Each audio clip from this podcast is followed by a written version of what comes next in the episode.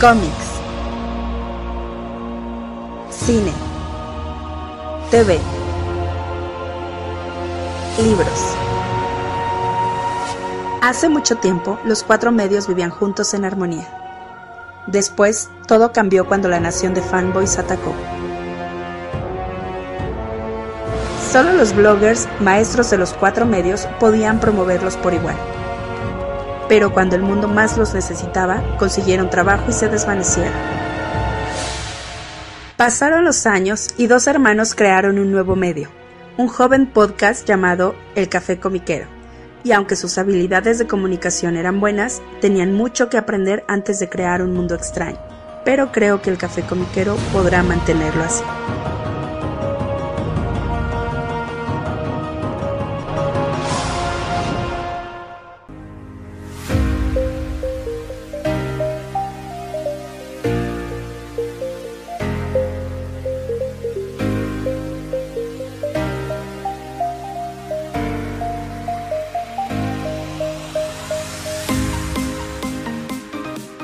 Hola, ¿qué tal? ¿Cómo están todos? Bienvenidos al nuevo episodio del Café Comiquero.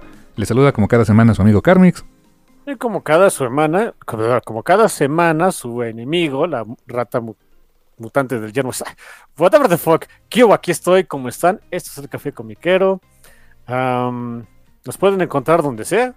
Que escuchen podcast, ahí estamos. Sí, mientras existan los sitios, claro. Ah, sí, exactamente. Algunos se caerán, otros regresarán, otros se van al demonio, otros seguramente arrestarán a sus este, administradores por probablemente robo y piratería, otros tal vez por tráfico de influencias, otros tal vez por alojar este eh, pedofilia. ¿Quién, ¿Quién? No sabemos, pero mientras sus sitios existan, ahí andamos. Va a ser muy divertido cuando en unos años el, encuentren este episodio en MP3, que sea lo único que sobreviva y se acuerden de, ah, mira, ¿te acuerdas de Spotify? Oh, damn, sí. Digo, sí. No, no, no, lo descarto, ¿eh? Sí, no, pues quién sabe, o sea, así pasa. Digo, y con esa nota de todas las posibles cosas feas que pueden pasar, descárgalo también en MP3 por si las dudas. Sí, sí, exactamente. Y pues bueno, aquí estamos con eh, una nueva, una nueva semanita, nuevo programa, nuevas cosas que platicar, lanzamientos y cosillas así durante, durante esta semana. Em, pues yo quiero tomar nada más rápido un minuto y creo que por ahí va un poquito, que creo que por ahí podemos empezar la, la conversación de esta semana. De que esta semana salió el primer cómic de, de esta nueva editorial que tiene el nombre más feo, honestamente, para, o sea, para escribirlo y pronunciarlo, ¿no?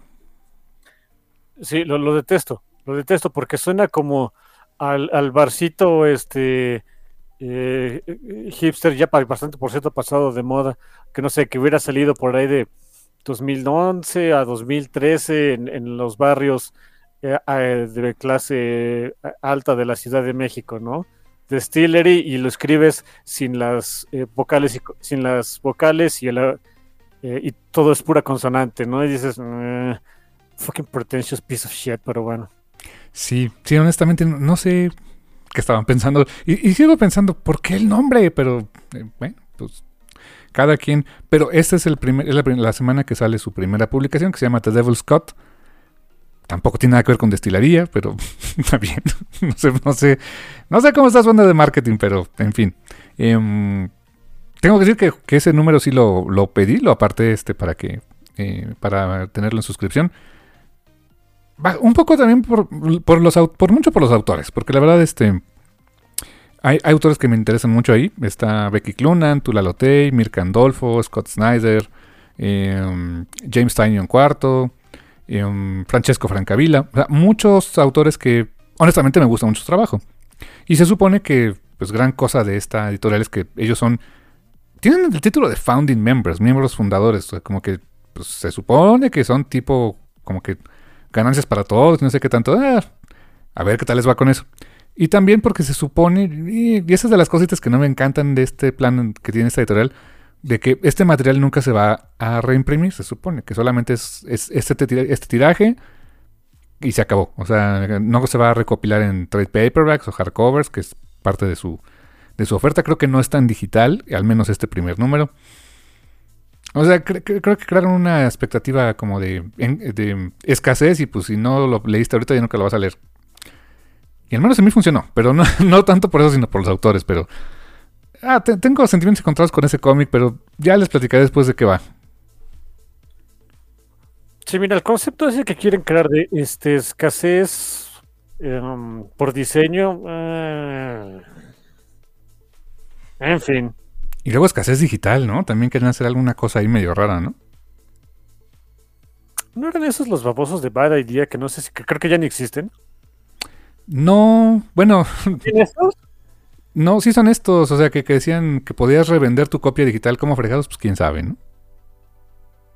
Eran estos, bueno, ok. Y Bad Idea, ahí sigue, ¿eh? O sea, pero ya, ya se fueron como otros, otras cosas. Creo que ya no, no tienen esa, como, pues, to- eh, esas prácticas que se les ocurrían tan raras, este, de que solamente en ciertas tiendas y que no sé qué tanto.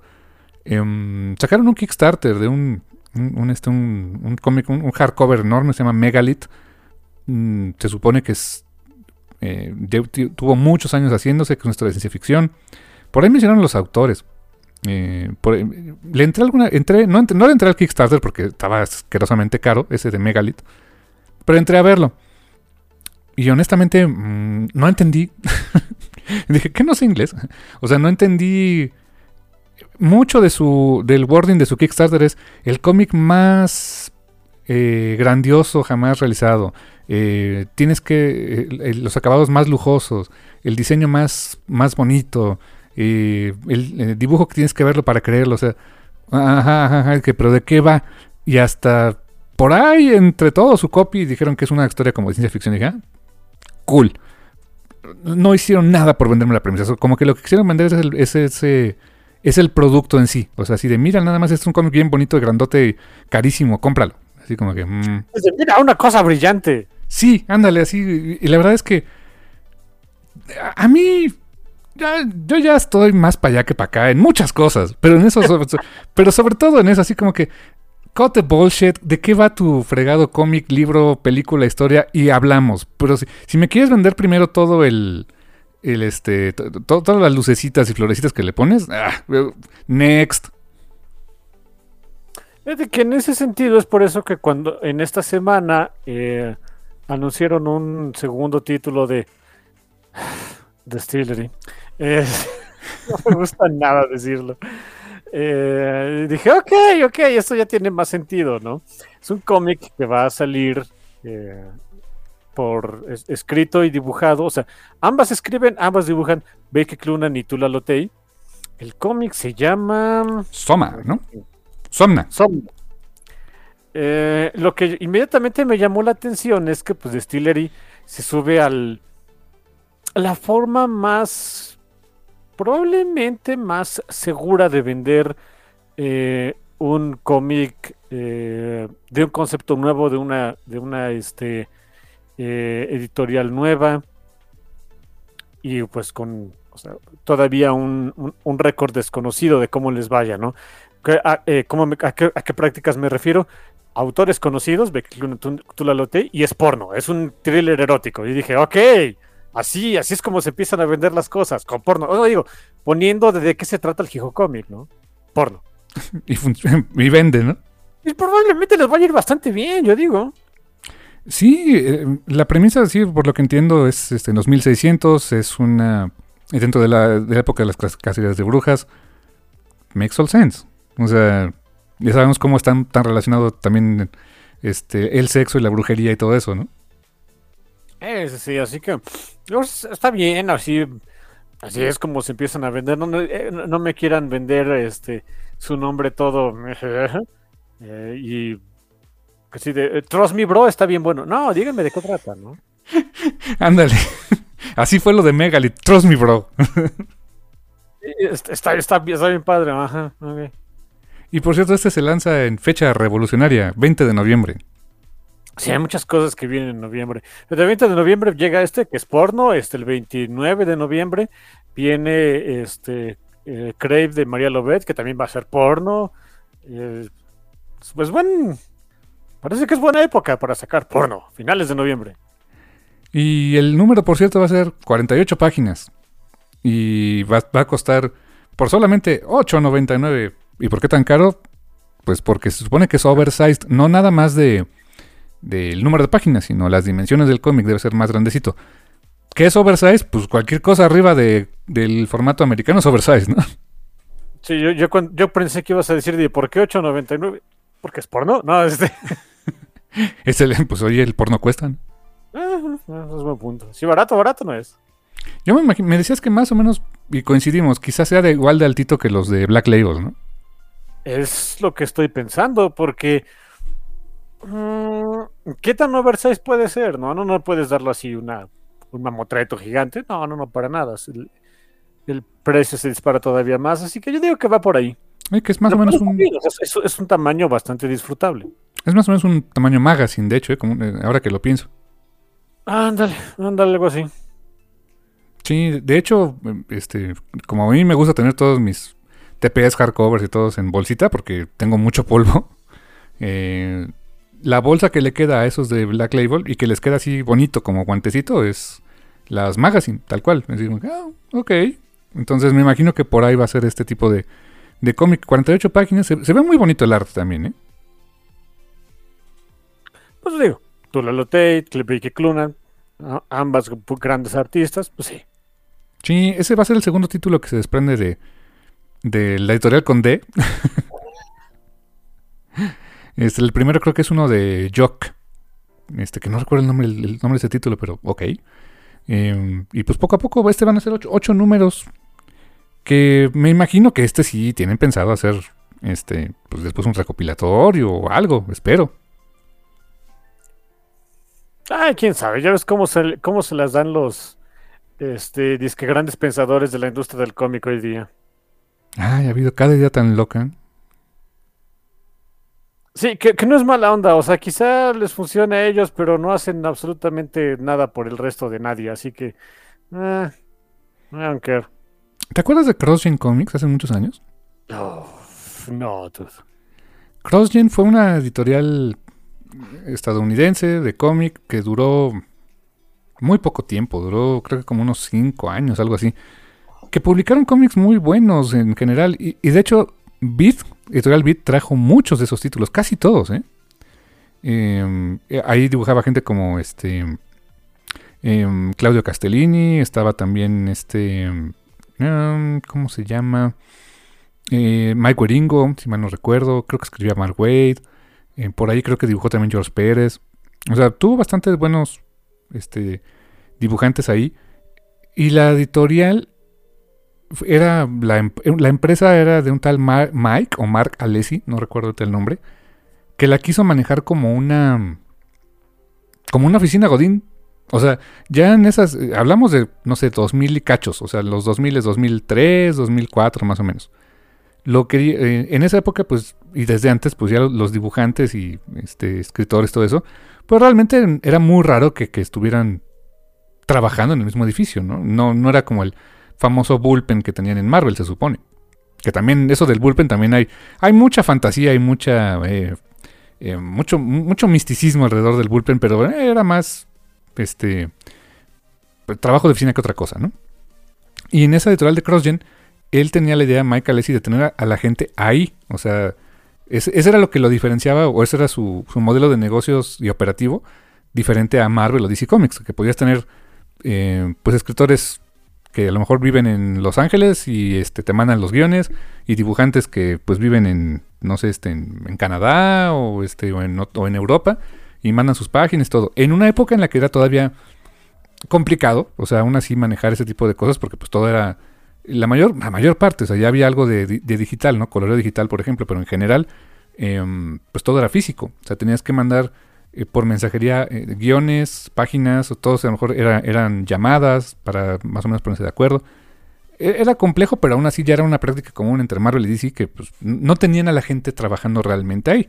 O sea, quienes trabajaban en, en las oficinas de Marvel o DC Comics, pues era el staff editorial, este, ventas, marketing, eh, licencias, contabilidad, o sea, pues lo, que hace correr a una empresa, ¿no? Eh, no tanto el talento. El, talento me refiero a los talentos que, pues, hacían las obras, ¿no? Las obras este, artísticas. Y Michael Lessing dijo, no, vamos a tenerlos a todos aquí, que sea esa, creamos esa dinámica como la que supuestamente tenía Marvel en los 60 con el bullpen.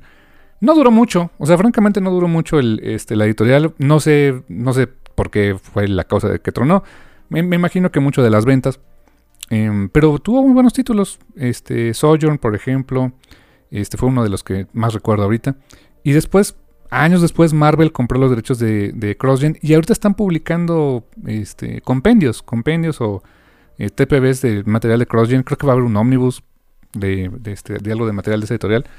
Eh, y se esperaba un revival de esa, de esa marca, ¿no? Fueron personajes bastante queridos en su momento. Eh, yo leí mucho de ellos en la revista Wizard, en paz descanse la revista. pero ese, era como que lo... Me acuerdo que para la época era lo como que querían ser lo novedoso, o sea, crear una empresa, una editorial de cómics diferente a lo que estaban haciendo, ¿no? Y pues de ahí han salido muchas ideas, como ahora esto de Distillery, o, o esta lo que era de Bad Idea. Eh, no sé, o sea, como que buscan reinventarse la rueda. Y, pues a mí, al menos en lo personal, creo que la historia me ha enseñado que no le sale muy bien. ¿eh? Sí, ¿sabes de quiénes, quiénes no quisieron, eh, en el momento en el que quisieron dejar de inventar la rueda, las cosas les empezaron a salir bien? Ahí más. Sí, ¿verdad? En, de hecho, en la semana estaba viendo que eh, por lo que veo, todo el mundo se subió a este barco y el café comiquero también lo va a hacer.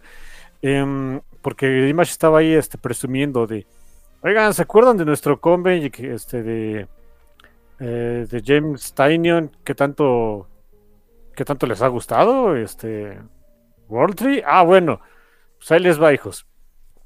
El, eh, como, como en la semana, o sea, en, en la semana esta que está pasando, terminó el primer arco como que los, no, quiero decir que, lo celebraron o, le dieron un tratamiento especial, no creo que haya sido tanto el caso, sino que mm, como que consideraron un, buen momento para presumir que, les está yendo bastante bien, porque eh, anunciaron que el primer número de, eh, de, World Tree, pues ya lo van a mandar a una quinta impresión, porque pues, la, gente lo está siguiendo, lo está volviendo a pedir.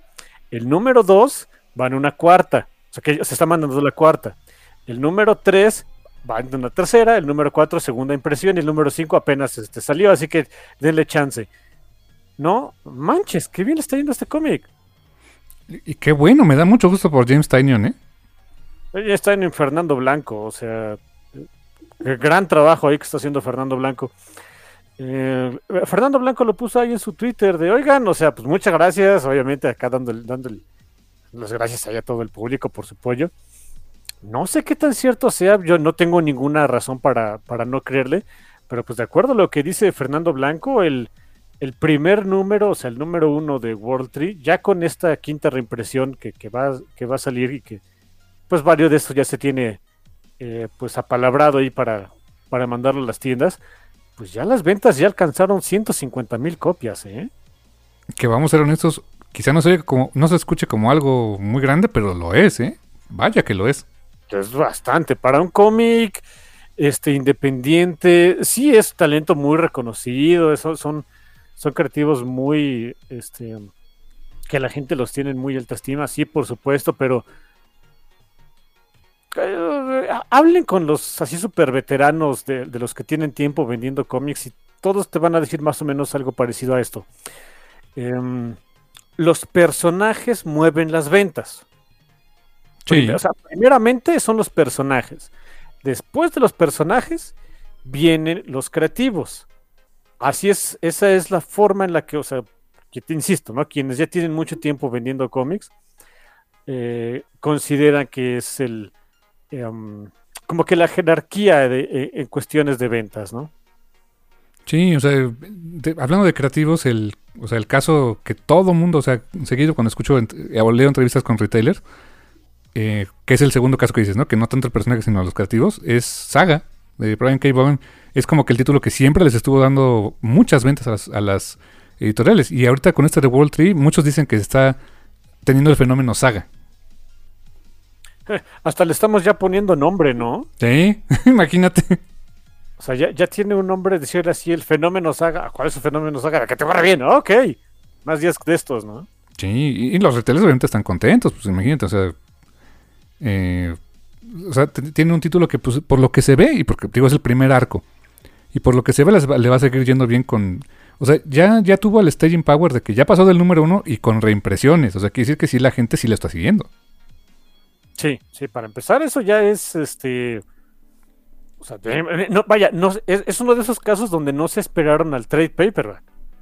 Exacto, porque bien pudieron haber sacado el trade ahorita, ya que se ve el 5, ¿no? Sí, ya ves que, que, es algo que Image hace mucho. O sea, en el momento en el que sal, termina un arco de algo, luego, luego, ¿eh? O sea, lo, lo empezamos a, a, mandar de una vez ya a su, a su trade. Por ejemplo, el de um, Lovesick tardó un poquito, pero realmente no fue tanto el tiempo de espera para que lo tuvieras en trade paperback, ¿no? Ah, bueno, ahí yo sé exactamente el por qué tardó, ¿eh? Ah, sí, ¿por qué? A ver. Eh, porque el, por el diseño, esta Luana Vecchio estaba diseñándolo. Y pues fue este, a petición también suya de denme chance, quiero darle un diseño a Capachón, porque salieron dos versiones. Salió la versión este, paperback normal y salió una edición de lujo, este hardcover. Rayos, no me enteré. la, la, versión de lujo no, no fue así como que. Mmm, no sé si, si al principio fue nada más exclusiva de la Comic Con o que y después ya hubo un tiraje para tiendas, algo así, pero no, no fue así. Que yo sepa, no le dieron mucha, este, o sea, sí, mucha publicidad al respecto, no, no tuvo tanto, ¿eh? no sé, no sé exactamente por qué. Digo, y Luana, bueno, Luana, si fuera mi amiga, ¿no? La señorita Vecchio, este, lo, lo que ella comentó en ese momento es que o sea, se tardó en, en, hacer el diseño, en eh, hizo, hizo arte nuevo para la portada, para para el lomo, para las contraportadas, o sea, el, diseño interior, todo eso. O sea, todo eso tiene arte nuevo, así que se tardó un ratito en hacer ese tipo de cosas. Por eso es que Lovesick tardó, ¿no? Pero si no, este, ya es como es Image, luego, luego lo saca, el chiste sacar dinero lo más rápido posible, lo cual está bien. Pues sí, o sea, hay que mantener la, las cuentas, ¿no? Yo soy de los que dicen, oye, no es mala onda en qué momento llega mi hijo TP de alguna serie que ya no alcancé al principio, o que, o que me esperé para ver si estaba buena o algo así de repente, o sea, no tengo bronca en hacerlo, pero muy en mi fuero interno sí me da escosor tener que esperarme un muy buen rato. Es Marvel y DC se tardan un ratito en eso. No es mala onda. y ahí entiendo el por qué. O sea, es una razón distinta. Eh, DC, por ejemplo, tardó mucho tiempo en sacar el primer eh, recopilado de Poison Ivy porque no quería eh, herir las ventas de los, de los singles que se están vendiendo muy bien. Mm, qué interesante, ¿eh? Sí, o sea, es, lo mencionó, incluso, digo, J. Wilson ya no está activo en redes sociales, pero cuando todavía estaba, ya lo mencionó, que buena parte, o sea, le preguntaron una vez, oye, o sea, ¿qué onda, no? De, eh, ¿Cuándo hablamos de esto? Y dijo, ah, es que no, no, no, no quieren este, eh, hacer que, que, las ventas de los singles bajen porque están vendiendo muy bien, así que pues tarda un ratito, ¿no? Y dije, ok. Ya cuando por fin salió, de hecho el primer volumen salió cuando iba, cuando iba a acabar el, el, segundo arco, imagínate, pues ya, ahí lo compré, ¿no? En su momento. Mm, no, con razón. Eh, que en general DC siempre tarda más en sacar sus recopilados y ellos tienen la política como de primero sacar un hardcover y luego el, el TP. ¿eh? Eh, por lo menos con Poison Ivy así fue, porque si el, el, que compré es un, es un hardcover, está chulo y bonito, ¿eh? Sí está chulo, sí está más caro, pero aparte trae, eh, pues trae forward y trae este comentario al final de, de los, de los creativos, de, de Marcio Takar, de J. Willow Wilson, trae los diseños originales de Marcio, de cómo fue desarrollando personajes. está muy interesante, sí, por supuesto. Sí, está más carito, eso sí. Mm, y Marvel, ¿no? Marvel luego, luego saca los TPBs, ¿eh? Sí, lo malo es que sí me gustaría que les echaran más ganas. No es mala onda, pero... Ay Dios, Marvel. Sí, ¿eh? o sea, Compré recién, el, más reciente que compré de Marvel fue el de Exterminators, porque se me hizo una, este, se me hizo muy chistosa la serie, está muy buena y el dibujo está muy bonito, la verdad. Sí, digo, sé, que es una estupidez, pero amo esa serie. ¿eh? Y este, Lea Williams, ¿no? Lea Williams, la escritora, y Carlos Gómez, ¿no? Y, este, Carlos Gómez, el, el artista. Y te voy a decir que el TPB, dije, a ver si ya como que mejoraron. No. Sigue estando igual de feo su papel. Y Me duele Marvel. Y no, y no los ponen tan baratos, ¿eh? No, no, la neta es que no. Y ahí para que veas, ahí sí, Panini México se los lleva, pero de calle, ¿eh? Ah, o sea, quien guste y mande se los lleva de calle.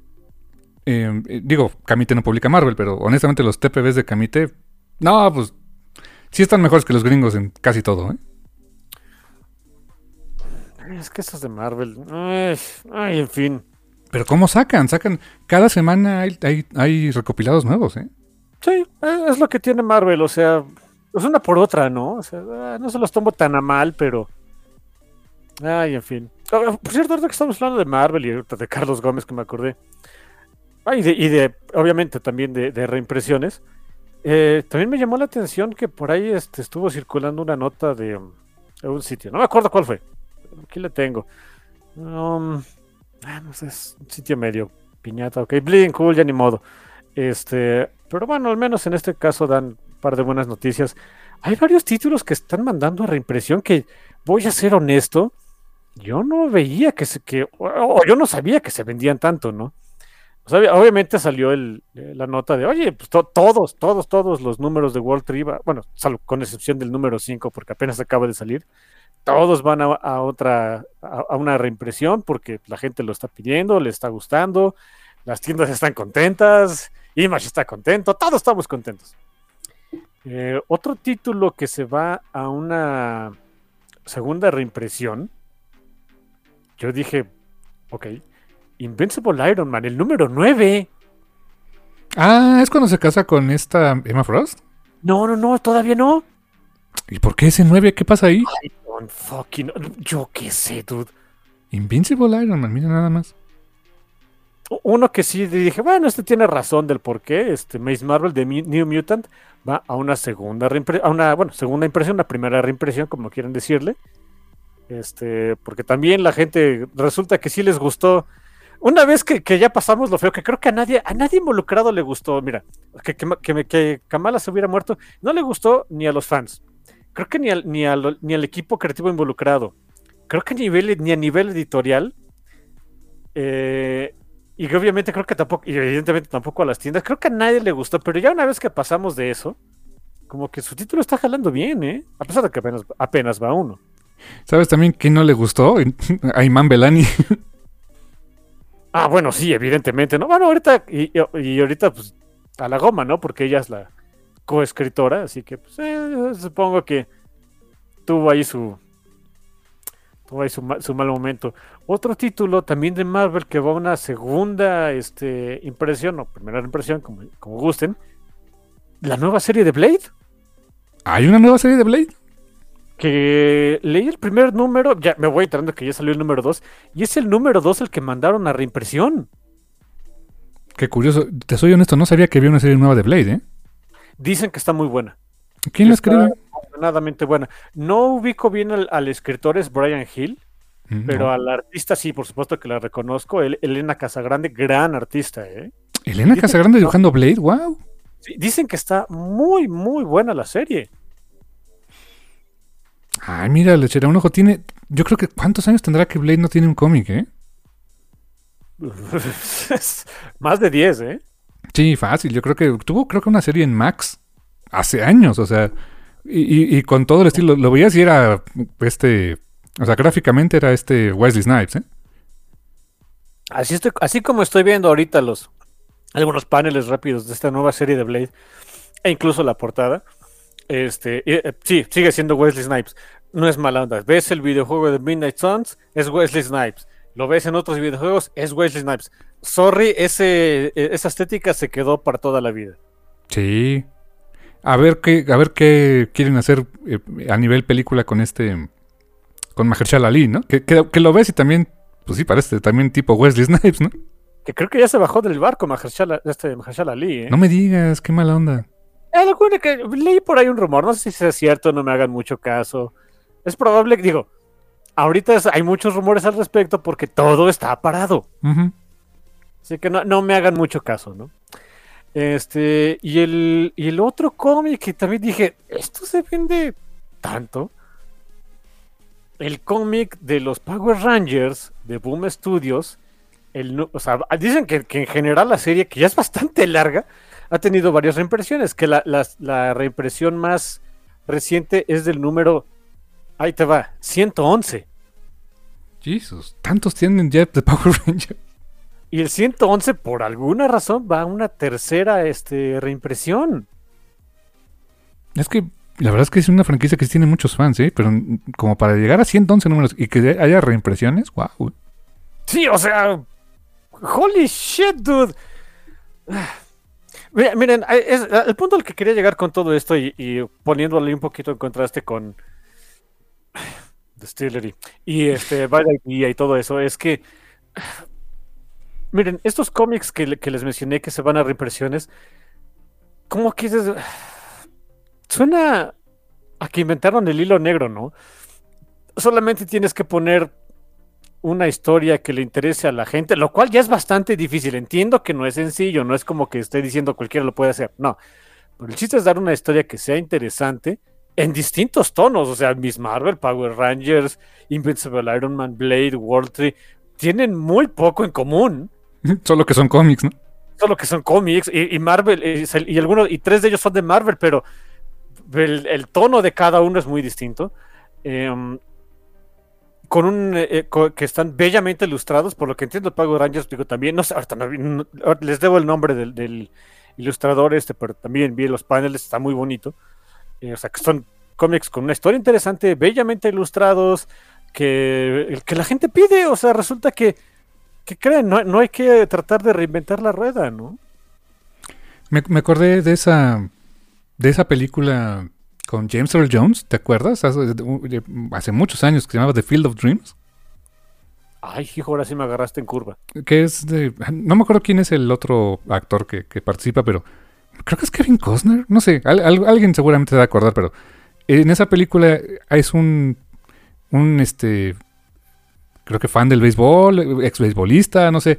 Que. Ah, y que, y que construye un, un campo de béisbol y empiezan a llegar fantasmas de los este, beisbolistas del tiempo pasado, no sé qué onda.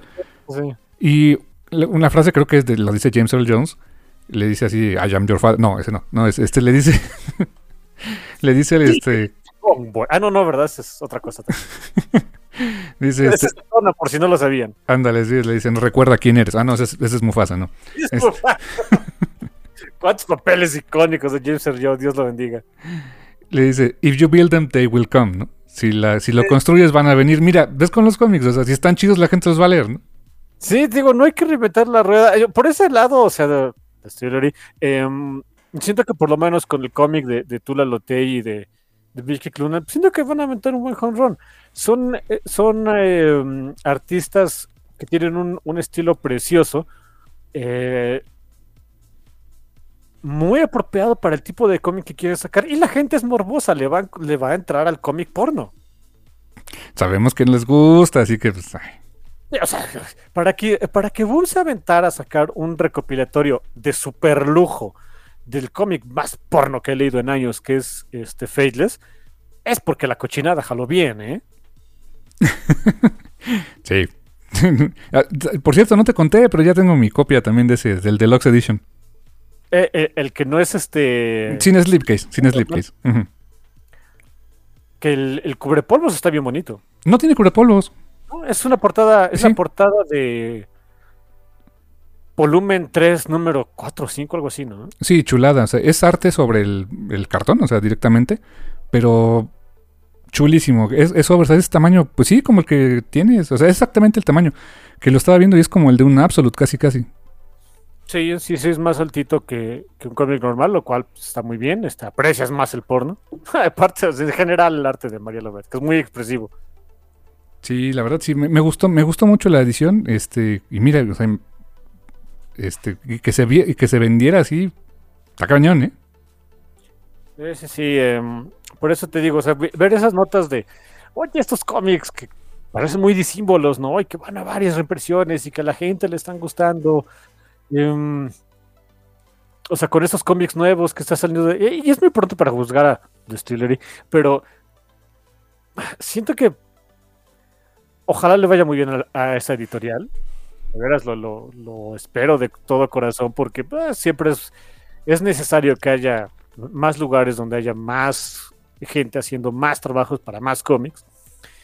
Uh, solo espero que no se los coma sus propias eh, sus propias ansias por ser diferentes. Ándale, exacto, así como que mira, que le, que le pongan florecitas, pero que lo básico lo hagan bien, ¿no? Es que, mira, y, los defiendo mucho. Estoy seguro que tienen muchos problemas, pero siempre los voy a defender. Pues es lo que hace Bolt Comics. No reinventan la rueda, simplemente hacen cómics que le interesan a la gente. Sí, exactamente. Sí, tienen sus cositas, ¿no? Como hacer hardcovers bien pichurros, pero. O sea, no que estén feos, sino que eran bastante pobres para lo que venían, ¿no? Sí, o, que o sus problemas que de repente este, tienen retrasos, sí, por supuesto. Que no todos sus cómics son el También, por supuesto, la distribución sufre porque es una empresa más pequeña. tienen sus problemas, por supuesto. Pero pues, te digo, no, no sé, no quieren. Son, a ver, suena, suena grosería, ni modo. Pero no se ponen a oler sus propias flatulencias y decir soy reoso. Exactamente, como los de Bad Idea, pero bueno. Como los de Bad Idea, honestamente es así. Digo, ojalá no le pase así a, a porque pues quiero que haya más este, editoriales de cómics pachonas. Fíjate que ahorita que mencionaste Bad Idea, tengo una curiosidad morbosa por este. Hay un podcast en inglés que sigo que me, gusta mucho, les recomiendo mucho, que se llama eh, Off Panel, que lo es un, ahora sí que es lo que, lo que en inglés le llaman es eh, un one man show, ¿no? O sea, es, es, un pelado que hace todo, ¿no? O sea, él, él este, consigue la entrevista, él edita, sube, hace todo. Se llama David Harper, y escribe también en un blog que se llama Sketch. Em, la verdad, eh, su podcast está muy entretenido porque todo, siempre es un podcast de entrevistas. O sea, ya sea entrevista con retailers, entrevista con artistas o con quien sea. Y, este, y em, recientemente tuvo un un equivalente a, una, este, pues a una sesión de preguntas y respuestas que le fue haciendo la gente. Y le preguntaron, porque, porque llegó a 400 episodios. Dije, ah, estás chavo, ¿no? Ah, no sé, bueno, o sea, pero bueno, llegó a 400 episodios y se le ocurrió hacer así una sesión de preguntas y respuestas con su público. Y le preguntaron algo así como que cuál era la entrevista eh, donde se sintió menos cómodo y donde, o sea, que, que, como, que como que lo puso, como que no, no fue lo más positivo. Y él comenta, o sea, porque honestamente el tono de su podcast eh, siempre es muy, pues muy positivo, no, no, porque todo sea bonito, sino pues busca, o sea, como es una entrevista con escritores, con retailers, con dibujantes, pues busca así, oye, es que esto está muy bien, esto está muy padre, me gustó mucho acá, eh, a lo mejor esto no me gustó tanto, o sea, pero como que es, un tono muy positivo. Dice que la entrevista, este, donde, dice, y la verdad es que la persona que entrevistó fue bastante prudente y muy, y tomó la, la, dura crítica muy, este, pues de muy buen modo, fue con Dinesh Sandasani, que es el, es o era, no sé, el publisher o este CEO de, de Bad Idea. Porque dice que en esa entrevista le dijo así, o sea, con pelos y señales de no está tan, o sea, el que, el que se llame Vale tu editorial no tiene, no, no, este, no es de gratis. Esto que están haciendo está mal por esto, por esto, por esto, por esto, y no te va a salir. Y la voy a buscar, quiero quiero escuchar esa entrevista porque dije, órale, o sea, como lo escucho seguido, digo, que entra en ese tono, de veras que tuvieron que sido muy malas ideas lo que escuchó, ¿eh? Damn. Así, de ese tamaño. Así que un día la voy a buscar, ya les cuento, pero, pero te digo, para que alguien que normalmente es pachón le diga al, por así que al dueño del changarro, este, lo estás haciendo mal por esto, esto y esto, y por todo lo, que tengo de experiencia con otros, este, con, otras personas que, he entrevistado, y no te va a ir bien. Y parece que no les, no les ha ido bien. No es mala onda, no he escuchado de nuevos lanzamientos ni nada, o sea no creo que hayan desaparecido porque tenían mucho capital de inicio, pero sí, no, no. Así como que. Uy, la rompieron y despegaron, no. No. Pues el que te digo, ese de Megalith que lanzaron su Kickstarter de, de que básicamente este está bien chido, ¿te mi bro? Así. Bueno. Está bien que de repente los, los que compramos cómics somos uh, sobreentusiastas de, de lo que nos gusta, pero tampoco somos mensos, ¿eh? Sí, no, así como que no, esto está muy caro, no, no le voy a entrar, ¿no? Está muy caro y no sé qué es. sí, exacto. Eso es lo más feo, ¿eh? Que no sabes qué es. Sí, sí, después de todo lo que me dijiste, no tengo ni idea de qué sea esta cosa. te digo, para mí yo, te, ya estoy en ese punto de mi vida en el que, cote bullshit, dime qué es y luego hablamos, ¿no? Eh, eh. Oye, bueno, y ahorita también, antes de, irnos a un medio tiempo, este, no quiero que pase esta primera mitad sin recomendarles un cómic este, de una editorial que tiene broncas, así que si lo pueden conseguir, si, tienen el chance ahí de estarlo eh, pidiendo, por lo menos comprando este digital o, lo que sea, pues digo, échenle. Eh, e, es recomendación de la rata, más o menos la rata le, llega a salir de repente, sé que mis gustos ah, no, no son exactamente universales, de quién sí lo son, ¿no? Pero eh, es el cómic más reciente de J. Willow Wilson. Y es, un cómic de fantasía. Um, yo tenía un poquito de dudas al, en el primer número que salió. Eh, bueno, antes de que saliera. Porque dije, bueno, no sé. Ah, tengo una relación. No quiero decir que complicada con el género fantástico, pero. Ah, pues ahí les va. Por un lado, soy Fantasy Bitch. Si, me pones una historia de fantasía, de, rápido, o sea, por lo menos tienes mi atención, si van a saber de qué se trata. El problema es que una vez que ya dan su...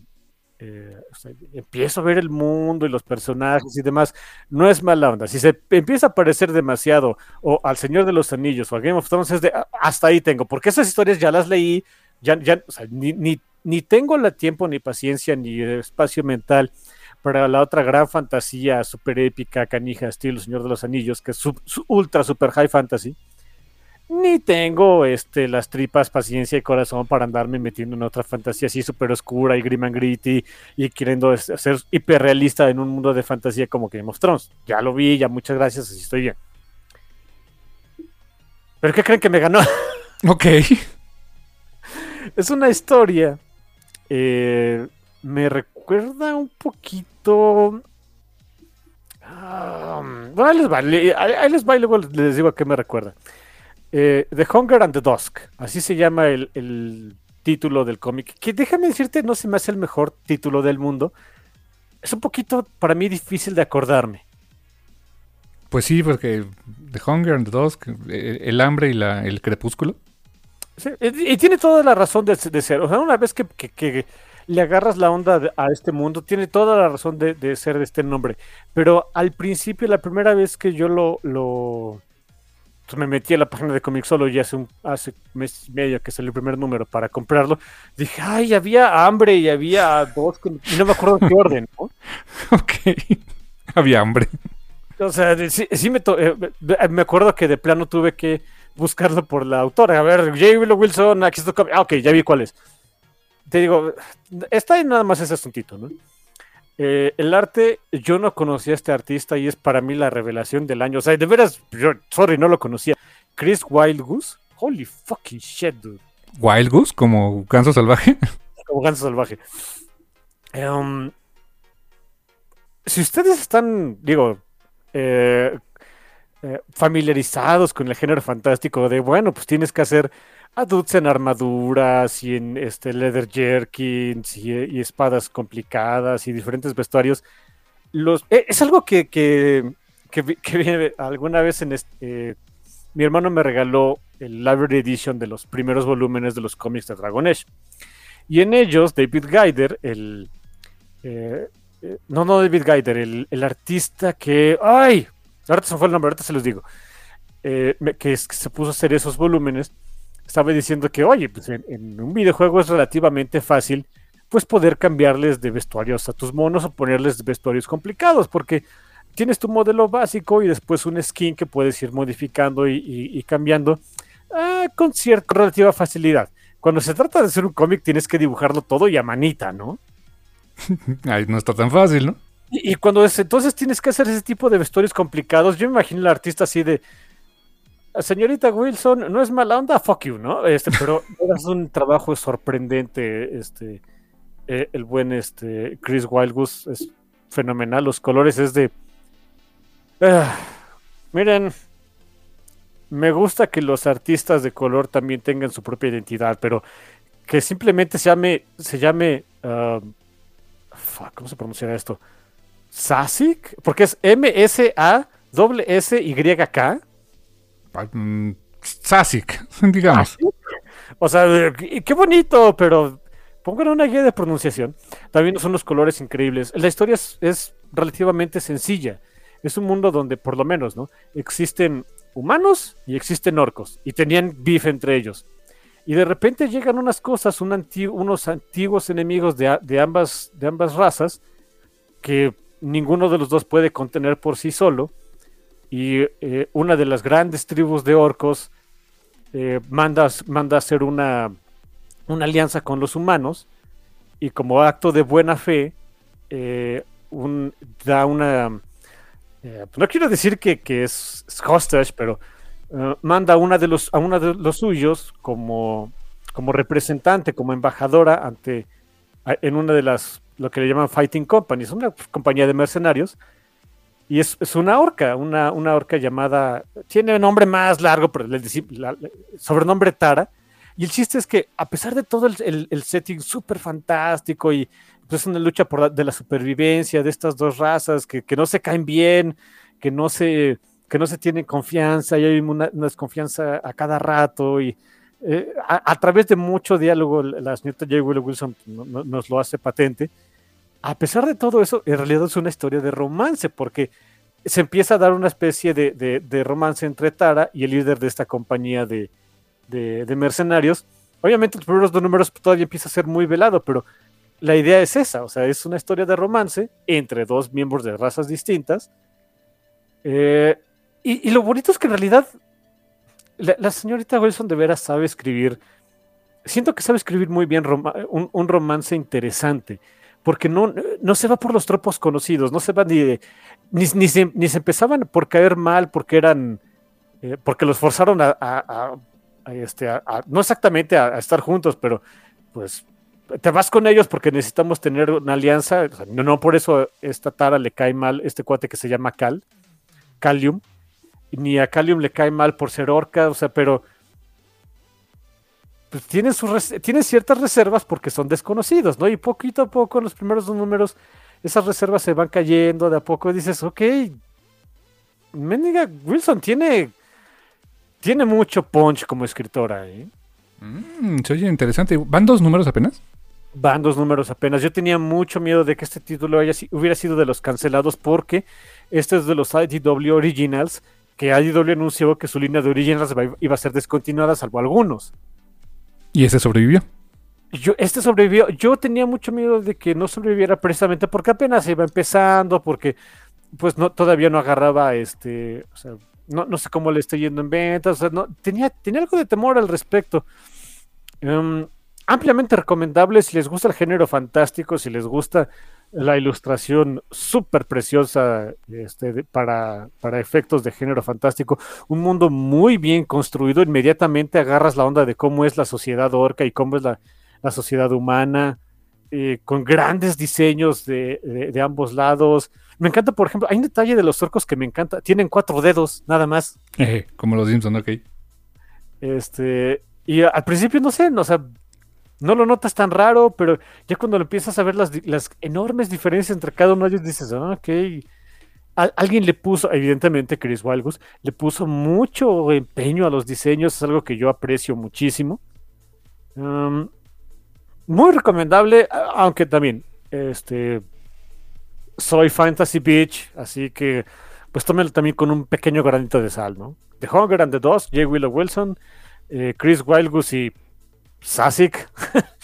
Eh, muy, muy buen cómic. Es de los que más estoy disfrutando en, eh, en, épocas actuales. Lo estaba comprando en digital. Voy a. La próxima vez que vaya Fantástico, como tengo ñañaras de que se vaya a acabar esto muy rápido, voy a ver si todavía me puedo suscribir porque esto se me hace que va a valer la pena. A ver si por ahí aparece alguno que otro back issue, pues chance, ¿no? Chance, chance, ojalá. Nice, pues mira, buena recomendación. Me, me, gustó la premisa. ¿Se oye bien? Eso, como dices tú, es high fantasy, pero se oye bien. Como dices, está más enfocado en personajes, ¿no? Es, exacto, es high fantasy, pero 100% enfocado en personajes. Bueno, no 100%, pero la enorme mayoría de, la trama está enfocado en los personajes y después en el gran conflicto, ¿no? Um, pero una vez les aviso, independientemente, yo creo que esto va a ser revido el café comiquero. ¿eh? Mm, interesante, carnal. Bien. Este, ¿Cómo es? Es The Hunger and the Dusk, ¿no? ¿Verdad que no es fácil acordarse el, orden de, los elementos? No te decir The Hunger and the Dog, pero no es otra cosa. es otra cosa, es The Hunger and the Dusk, el hambre y el crepúsculo. Nice. Bien, Oscar Muy buena recomendación, thank you. Em, ¿Qué onda? ¿Nos damos un pequeño breakcito? Vámonos a un break. Tú pones la música. Sí, tengo una recomendación musical. Em, ya le hemos recomendado, creo que alguna vez, quizás hasta alguna vez la puse cuando podíamos poner música, pero resulta que esta misma semana se cumplieron 25 años que salió esta canción. Y, esta canción iba acompañada de... Eh, es muy recordada porque la canción es muy buena, pero yo creo que la gente lo recuerda sobre todo por el video musical. Creo que es de los últimos grandes videos musicales que la gente recuerda así como de manera memorable. Digo, supongo que después hubo tal vez más, ¿no? No sé, cosas como los videos de Robbie Williams, qué sé yo. Pero así como, como de esa época en la que, wow, tener un video musical bien hecho era como, era un arte en sí mismo. Como lo que tenía a lo mejor R.E.M. Este, o en su momento, o Soundgarden, qué sé yo. Pero que, que había expectativa por ver el video musical. Y te hablo de una canción de una banda que fuimos a ver en vivo que si mal no recuerdo, fue tu primer concierto en la vida. Ah, Pearl Jam, claro. Pearl Jam, que este... Y esta canción es Do the Evolution. Ya 25 años. 25 años. Esta semana se cumplieron de Do the Evolution.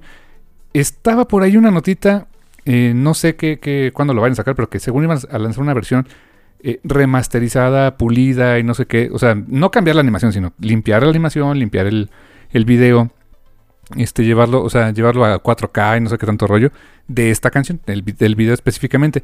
Y por ahí creo que escuché que iban a sacar un, librito con los diseños de, de, este, de Kevin Altier y este, de Todd ah, McFarland para, para, el, para el video. Estaría buenísimo, ¿no? No, eso sí lo compraría. Que sacaron, no sé, digo, muy mi bronca, pero me gustaría decir como que, oigan, pues te damos el librito y pues ya de una vez, este, pues ahí va el disco de Pearl Jam, que si no mal recuerdo era el Yield. El Yield. Muy buen disco, por cierto. ¿eh? De los que, la gente casi no habla de Pearl Jam y es muy buen disco. Sí, todo el mundo recuerda el Ten. El Ten y el Versus. Y el Versus, exactamente. Quizá, eh, uno de los más, más, más recientones que fue el, Pearl Jam, o sea, que por fin tuvo un nombre, un, disco homónimo, pero sí, mucha gente no se acuerda del, del Yield y es muy buen disco. Sí, muy, muy recomendable. Y ahí viene precisamente the Evolution, recomendación esta semana del servidor aquí en el Café Comiquero. Y volvemos en un momentito.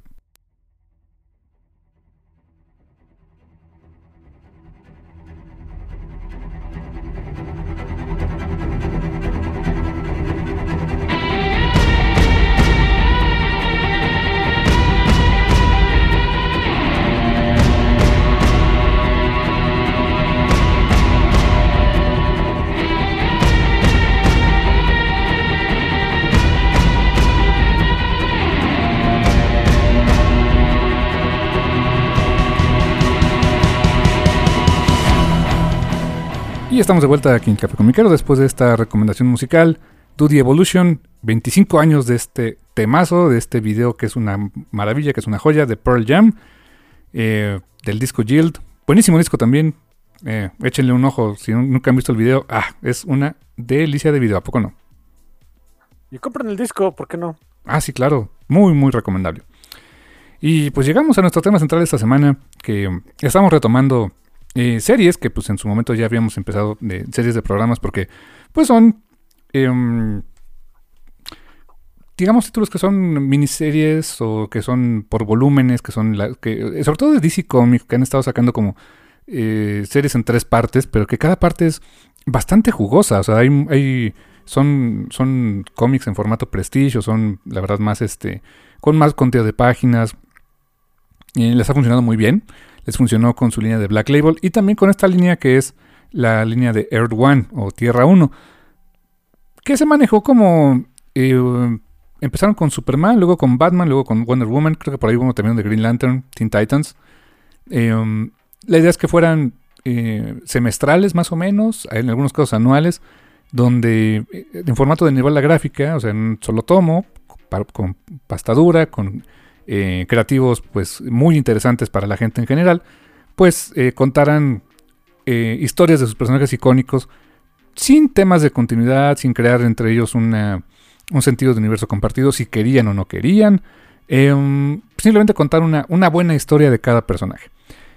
Y en ese contexto pues llegamos a justamente este que fue pues el, el tercer personaje que llegó a, esta línea de Earth One, que fue Wonder Woman. Wonder Woman Earth en su libro 2, escrito por Grant Morrison y con arte de este, Yannick Paquet y color de Nathan Fabian.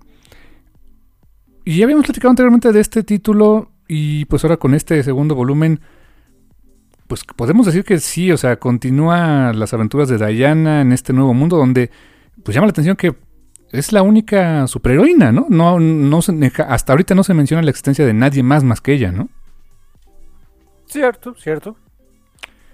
Y pues en ese eh, contexto, ¿qué te, así grandes rasgos, qué te pareció a ti este, este segundo, esta segunda entrega de esta, de esta serie, que es una trilogía, pero esta segunda entrega, ¿qué te pareció? Mira, es un buen cómic, está, bien hecho, bellamente ilustrado, eh, está entretenido, está bien escrito en el sentido de que no se te hace aburrido, ni mucho menos, vamos a ser sinceros, lo que da mucho de hablar es todo el contexto del Hijo Cómic. Sí, ¿verdad?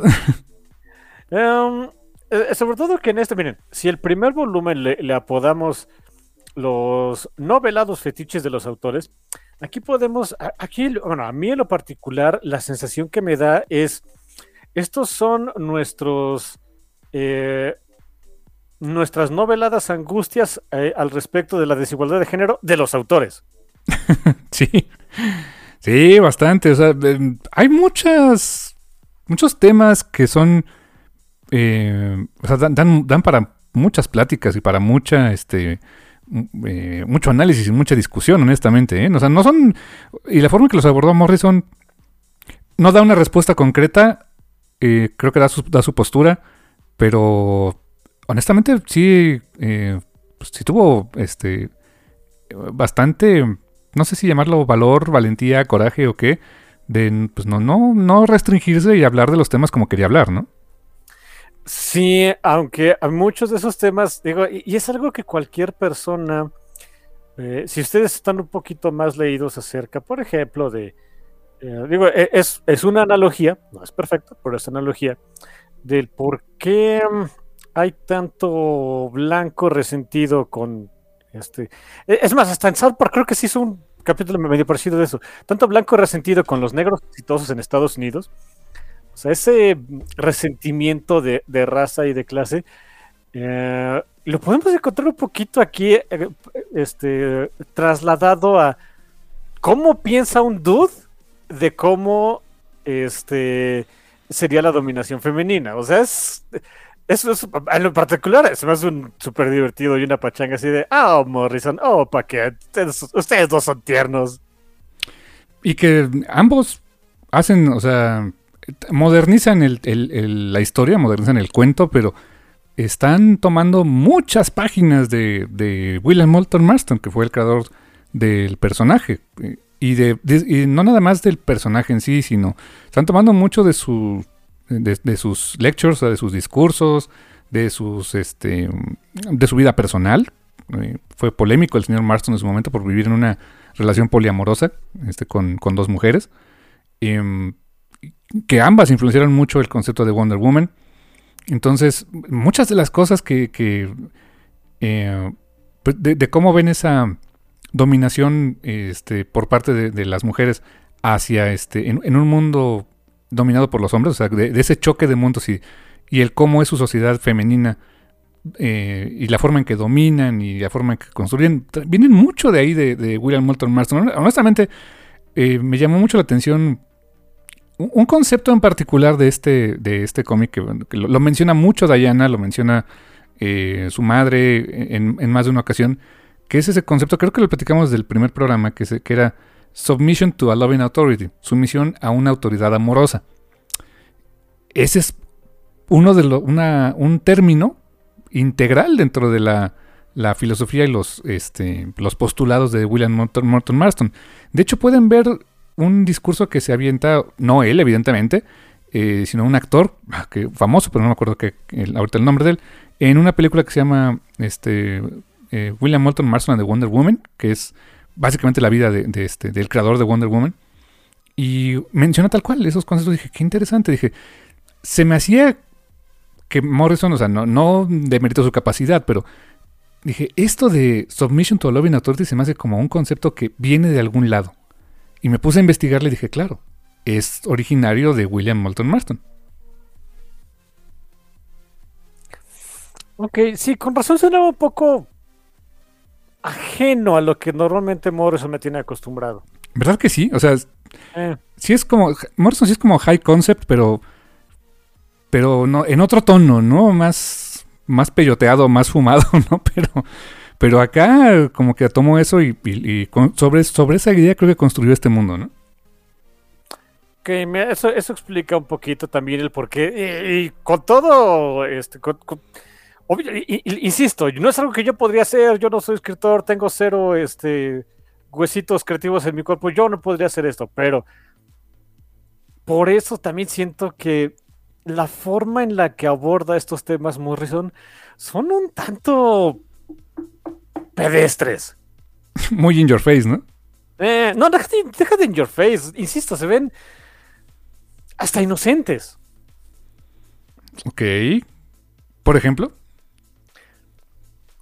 El- la primera gran, la primera gran secuencia del cómic. Llegan los nazis a, a Temisquira y, y las amazonas este, derrotan a los nazis y les quitan y les curan el nazismo a base de su rayo mágico de la felicidad. sí, exacto. Básicamente sí, o sea, como que dicen, vean, o sea, nosotras tenemos la, la respuesta, ¿no? No, y literalmente a- a- a- hasta el nombre del personaje. No me acuerdo cómo es el nombre de pila, pero se le ponen como personaje Uber Fräulein. La frau, ¿no? Bisna, por Dios santo. Este, literalmente la reina Hipólita le echa unos, o sea, eh, no, no quiero decir carrayo mágico de la felicidad, pero casi, casi. Y con su... hasta los diálogos de Uber Fräulein, ¿no? De que, ah, no, mis, este, eh, este, mis ideales nazis se, se me, eh, se me están este, escurriendo la cabeza. Y dices, por Dios santo, ok. Y hasta llora, ¿no? O sea, llora en algún momento así de, ah, ¿cómo, cómo pude haber creído en esto, no? Eh, Por eso te digo que se siente hasta inocente, pedestre. Ahora entiendo por qué. Ok, claro, o sea. ah, no es mala onda con Morrison ni con Yannick Paquet, ¿no? Pero sí, se ve que no es lo suyo. se ve que no eran ideas exactamente suyas, que las tomaron, lo cual es normal. La enorme, por no decir que todos los autores toman ideas de otros lados, los trasladan a sus historias, etcétera. Pero hay ocasiones en las que esa, ese, em, esa traducción de ideas de, un, de, de alguna otra fuente a las tuyas para hacer una obra propia, ah, es como, como esa analogía de, de los dibujantes, ¿no? O sea, de la cabeza a la mano este, tienen un, aguje- un agujerito en el codo, ¿no? Y, y depende de qué tan grande sea ese agujero, qué tanto pueden plasmar lo que ellos piensan en el papel, ¿no? Más o menos siento que con los, con los este, escritores, pues es básicamente también lo mismo. Eh, hay un, también hay, a veces un agujero negro entre eh, lo que ellos piensan y lo que terminan este, plasmando en, en- ya en sus ideas, en un libro, en un, en un guion de cómic, etc. este, este se me hace uno de esos casos donde le gustó la idea a Morrison, probablemente yo, yo creo que también Yannick Paquet tu- o sea, tuvo, tuvo algo de, de input al respecto. Um, pero como no es exactamente algo en lo que, por lo menos en ese entonces, siento que estuviera tan versado, ah, termina por sentirse, insisto, inocente. De hecho, no, la- está mal. No, no es que ya con esto diga que esté mal, no, no, no. Simplemente se ve chistoso, se ve inocente. Volviendo, ¿no? Le quitamos el. eh, curamos el nazismo a base de rayo mágico de la felicidad. y el nombre es, es, Pau- es Paula von Gunther. o sea... No se llama Ritz con Graf porque de plano no, ¿no? No sé, Paula, pero von Gunther, no puedes ponerle un nombre más estereotípico alemán porque hay pocos. Ahora, puede ser que yo me equivoque, pero es- por el tipo de personaje y cómo es, me suena que sí, tal vez pudo haber sido creado en aquella época, ¿eh? Eso es muy probable, sí, ¿por qué no? Porque aparte sí la ves y es como que, sí es la ubernazi, ¿no? O sea, Super Fräulein. sí, o sea, acá rubia y ruda y, y, este fetiche dominatrix, ¿no? También. Fetiche Dominatrix, que, que, que uno de los, o sea, el el primer gran, como que splash page este, al respecto de ella, la vemos postrándose de rodillas a, a los pies de Hipólita, ¿no? Dices, ok, insisto, se ve tiernos. y, y en- y- y digo, una vez más, ¿no? O sea, está, está bien, pero ¿cómo se ve que esto lo escribieron dudes? Ve, ve a, a, este, a Diana y es amor a primera vista. O sea, ya, ya, ya no solamente este, estoy repetido de los, de los ideales nazis, yo ni me acuerdo de esos. sí, exacto. Sí. No, ideales nazis, ¿qué es eso, no? Oh, Dios. Insisto, tiernos. Eso sí, e- en esas secuencias el, el arte de Yannick Paquet, qué chulada, ¿eh? O sea, eh, recurre mucho a, a- formas, por ejemplo, de, separar los paneles. Que cuan- cuando van ganando las Amazonas, todo está bonito. O sea, los, este, eh, el Gutter es ese diseño de páginas que, que usa, que uso mucho, por ejemplo, en otro tono. En Swamp Thing, por ejemplo, que, que, eh, dividía mucho con raicitas o con animales muertos cuando, cuando se trataba de, de Red, ¿no? O de este, o de este Arkane. Acá es más bien como volutas, arte muy clásico, muy, muy de curvas, em, pues muy, muy clásico, muy, muy- como que todo es armónico. Cuando la Uberfräulein va ganando, son líneas gruesas, negras y que forman así como que eh, recuerdan la suástica o, el, la, doble S del este, Partido Socialista, todo eso, ¿no? Dividido por ahí con un águila este, nazi. No, no, no, no, no. o sea, in your face, pero qué bonito le quedó, ¿eh? Sí, o sea, hasta ese momento en donde eh, no es un rayo mágico de la felicidad, o sea, estoy, pues, es, es broma, ¿no? Le ponen el cinturón mágico de la felicidad, Ah, sí. le ponen a la Overfräulein, o sea, hasta el gotter de los, eh, de, de los paneles se da esa transición de, pues, este, las líneas este, duras este, de la doble S del Schutzstaffen, eh, empieza a, tras- a- a trasladarse a esa suavidad y a esa- esos colores este, dorados propios de las Amazonas, ¿no? Dices, ah, que... Sí. Y eso ocurre en el pasado, evidentemente, cuando está- estamos en plena Segunda Guerra Mundial. Y cuando llegamos al presente, pues tenemos eh, la historia como que va por dos vertientes. Por un lado, Diana ya es ya es Wonder Woman, ya este eh, es, eh, es sensational media darling, salen portadas de Vogue, Time, etcétera, y pues en diferentes este tonos, ¿no? Y por otro lado, pues pues la banda que dice, no, no le creo y pues además de que esta nos quiere venir a dominar, no sé qué, pues contratan gente, ¿no? Gente para este, irla tirando. Que también, eh, también kudos ahí para Morrison y Paquet, porque pues sí se van a las fuentes o a los enemigos clásicos de Diana, como eh, el Doctor Psycho, que aquí este, no sé si te pareció, pero es Vinicio del Toro. Es fucking Benicio del Toro, tienes toda la razón. Vinicio del Toro hace unos años, ¿no? O sea, o sea, este, no sé, por ahí de hace 15 años, 10 años, algo así. sí, pero tal cual es, o sea, lo ves y dices, come on, man, es- Sí, yo no lo había captado, tienes toda la razón. Que, que eh, Doctor Psycho sí es un personaje que sale en los cómics y es como bastante conocido. Em, para los, bueno, en general, para los fans de los cómics, no para, no, para, el- no para el público en general, salvo si has visto la serie de Harley Quinn, que ahí sale el Doctor Psycho, pero que es, es muy diferente, es chaparrito y este, es muy chistoso. O sea, el personaje es muy chistoso, la verdad. Sí, eh, y no se le, nunca se le quitó lo misógino. Oh, no. Y De hecho, por eso termina con Harley Quinn, lo más divertido del mundo. En fin, vean la serie de Harley Quinn, está muy divertida. Muy buena. Y algo que me gustó, que, que honestamente me gustó a nivel gráfico, y, y la elección de por qué Vinicio, de, de- a- hacerle un poco a imagen y semejanza de Vinicio del Toro, es que el dude lo manejan aquí como. No es que tenga poderes per se, o sea, probablemente sí se haya. em, ten- tenga cierta capacidad de, de influenciar a la gente, pero más bien es un psicólogo o es alguien que, que tiene. eh, que puede manipular gente. No tanto porque tenga poderes psíquicos. Así que lo hacen un- una persona que es, o sea, un hombre que es, mm, no es una, no es un Adonis, no es, no es Henry Cavill, pero que es lo suficientemente atractivo, chistosín, o sea, como que lo ves y dices, ah, no, no está tan, tan mal, eh, pero tampoco está guapo. O sea, Vinicio del Toro, ¿no?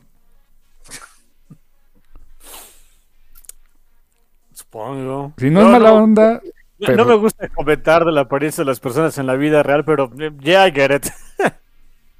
Sí, por, por eso digo, creo que es, creo que agarraron un modelo ideal, ¿no? O sea, la verdad creo que creo que les quedó, les quedó bastante bien. Eh, O sea, parece un dude. Un dude normal, ¿no? Es el, el alejado de la estética hollywoodense, digamos. Por darle un eufemismo al término. Como cuando le dijeron a esta que Ania Chalotra de que rompía los cánones de belleza. O sea, ya dígale, estás bien horrorosa y te dimos chance. Exacto. Así de, gracias, creo. no me eches porras, ¿no? Exacto, no me ayudes, compadre. Así que tenemos como esas dos vertientes en la historia. Y Diana, acá ya la vemos en, el plan. Si en el primer número era, el Fish Out of Water, que es parte de su del core de, Diana, o sea, eh, toda la vida criada dentro de la estructura de las Amazonas, de repente sales al mundo del, de los hombres, es como que es un choque cultural, es básicamente la sirenita. Acá es el otro aspecto clásico de Diana, embajadora de Temisquira, ¿no? Y ya está cómoda como que en ese en ese papel. En general, sí. Para que ya esté saliendo en revistas y todo, como que ya, ya le agarró un poquito más la onda a ser eh, pues la cara pública de, de, de una sociedad que de hecho el resto del mundo no conoce. Sí, sí, exacto. Conocen por ella, ¿no?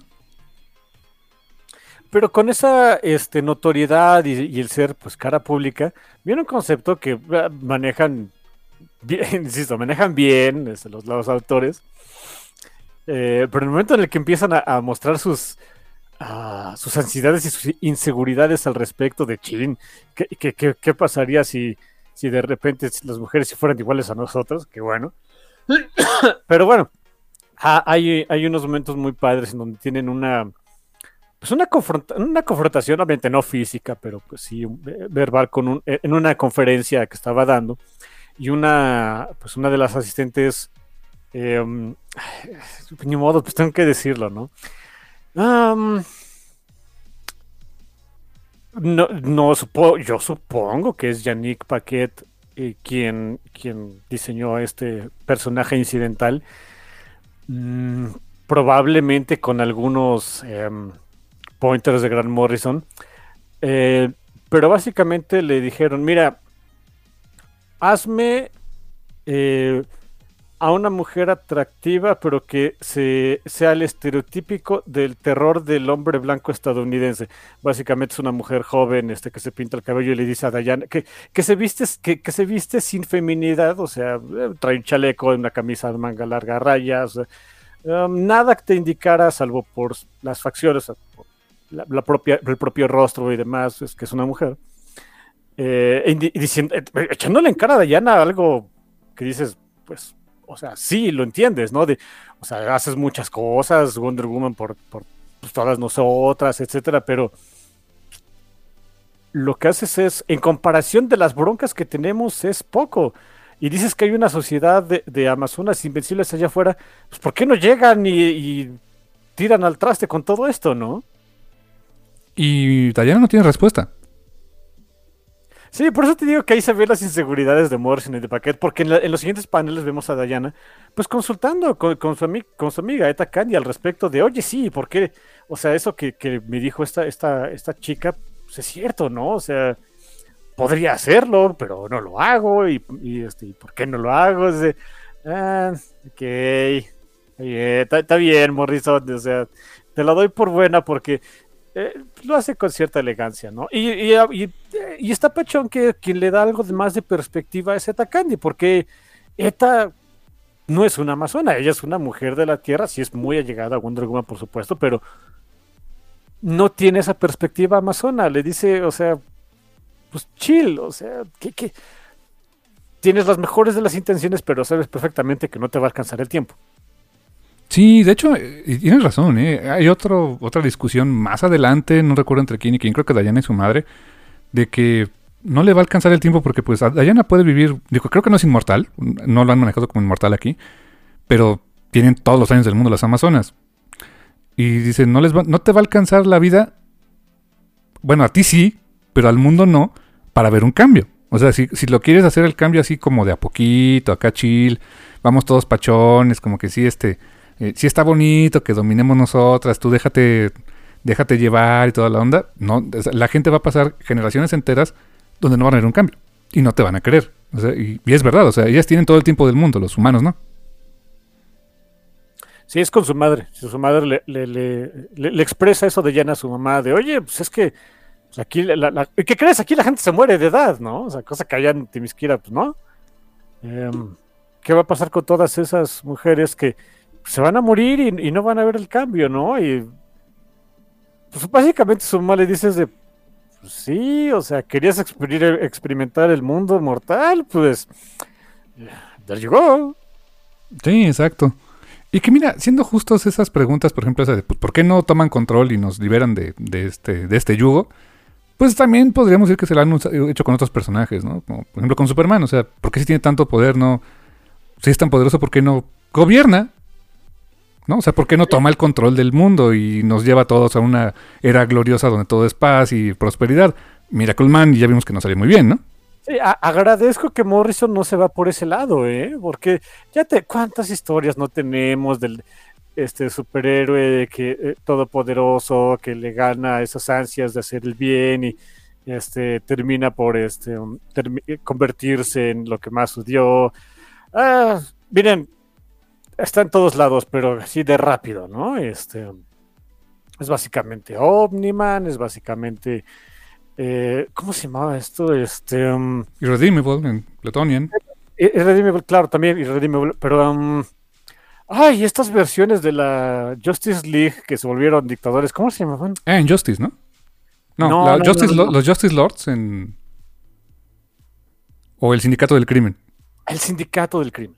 Sí, totalmente no podían usar de ellos y por eso salieron los Justice Lords en la serie animada, ¿te acuerdas? pero ya van como tres iteraciones. ¿Ves por qué te digo que ya está súper usado? Sí, sí, sí. O sea, que qué bueno que no se fue por ahí Morrison. Eso sí se lo agradezco. ¿eh? Sí, por eso. Acá trató de manejarlo como tantito más sutil, ¿no? Y, está bien. Eso, yo siento que ahí sí le salió. Digo, dentro de lo que cabe, dentro de lo duro y a la cabeza que va el cómic, eh, pues, al menos esa parte siento que la manejó tan sutil como podía, como podía ser. Eh, y no se dejó llevar por esa tentación de. Eh, pues sí, a la goma, vamos, a, vamos que, que Dayana se vea tentada a hacer eso. Eh, lo maneja de otra manera. Este, los enemigos que se va haciendo Dayana, porque pues ella es un agente de cambio y pues eh, si quieren hacerse de enemigos, sean, hagan exactamente eso. Eh, los enemigos de Dayana sí tienen esa idea, o sea, sí tienen, están convencidos de que si llegara a, darse ese... O sea, Dayana es tan, tan poderosa que es súper peligrosa, que consideran inevitable ese tipo de cambio. Ajá, y, lo que siempre maneja Dayana es, es que en su concepción del mundo así es. O sea, cualquiera que tenga este, tanto poder va a ser, o sea, un poder, ¿cómo, cómo dice ese dicho? Este, un poder absoluto corrompe absolutamente. Pero es que esa es su visión del mundo de ustedes. Nosotros venimos del mundo que es pachón, ¿no? ¿Ves por qué te digo que este refleja las inseguridades del... O sea, Morrison y, Paquet fueron criados como, como hombres y disfrutaron igual que tú y yo y todos los todos los dudes que están escuchando esto disfrutaron de las ventajas, hay que ser honesto, que tiene ser dude. Y cuando lo ves eh, desde ese sentido de, chi, ¿qué pasa si llega una mujer que estamos perfectamente conscientes que tiene muchas desventajas? Es de, ¿nos van a hacer lo mismo? ¡No! Aquí, o sea, no está diciendo que no, pero obviamente no le vamos a creer porque estamos condicionados a eso, ¿no? por eso digo que, en ese sentido de mostrar las inseguridades es muy en, nuestra carota y está bien, pero está tierno, ¿no? Lo que no se pone tierno es cuando se empieza este, a, gestar ese plan precisamente del Doctor Psycho al respecto de eso. Oh, sí. Que me encanta que la forma en que se le va metiendo el Doctor Psycho a Diana es primero como que casualmente lo rescató, ¿no? De un de este en, en extranjia, ¿no? este, totalmente no Irak, ¿no? Totalmente no Afganistán. Sí, exacto. Y, ah. eso sí, me gustó mucho el diseño eh, islámico de esta Dayana. Sí, trae una, este, no es burka, no me acuerdo cómo se llama. Sí, sí es burka. No, porque la burka no se, o sea, no, no, es de dos partes, la burka es de una sola. Ay, antes me sabía todos de esos, ya no me acuerdo. Cuando leía mis Marvel me, me, aprendí todos, casi, bueno, no todos, pero los principales estilos de Headward. Ah, me acuerdo, pero Este, pero está bonito, o sea, honestamente se ve muy padre. Colores de Wonder Woman. Este, el diseño que hizo Yannick Paquet se, ve. Pues, honestamente, se ve súper complicado de dibujar. Qué bueno que el pobre dude nada más le tocó hacerlo como en. Sí, como en menos de 10 páginas.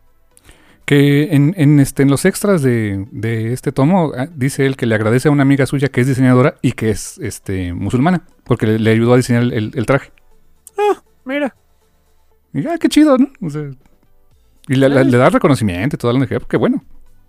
Fíjate que e, eso es, digo, y entrando en, otros temas, ¿no? Eso es lo que también es, algo, es mi gran pet peeve. Yo, yo, creo que eso les mencioné el, el, programa pasado o antepasado. Es mi gran pet peeve de repente con los cómics.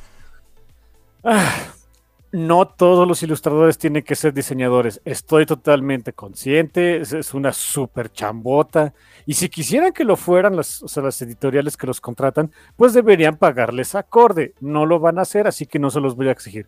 Pero, habiendo dicho eso, híjole, eh, cuando ve, empieza a salir cosas este, dibujadas pues por gente como este, por ejemplo, ya, aquí, ¿no? Yannick Paquet, o, o Cris Anca, o Elena Casagrande, o María Lobet, pues te mal acostumbran. Sí. a que sí se puede ver diferente cada personaje, ¿no?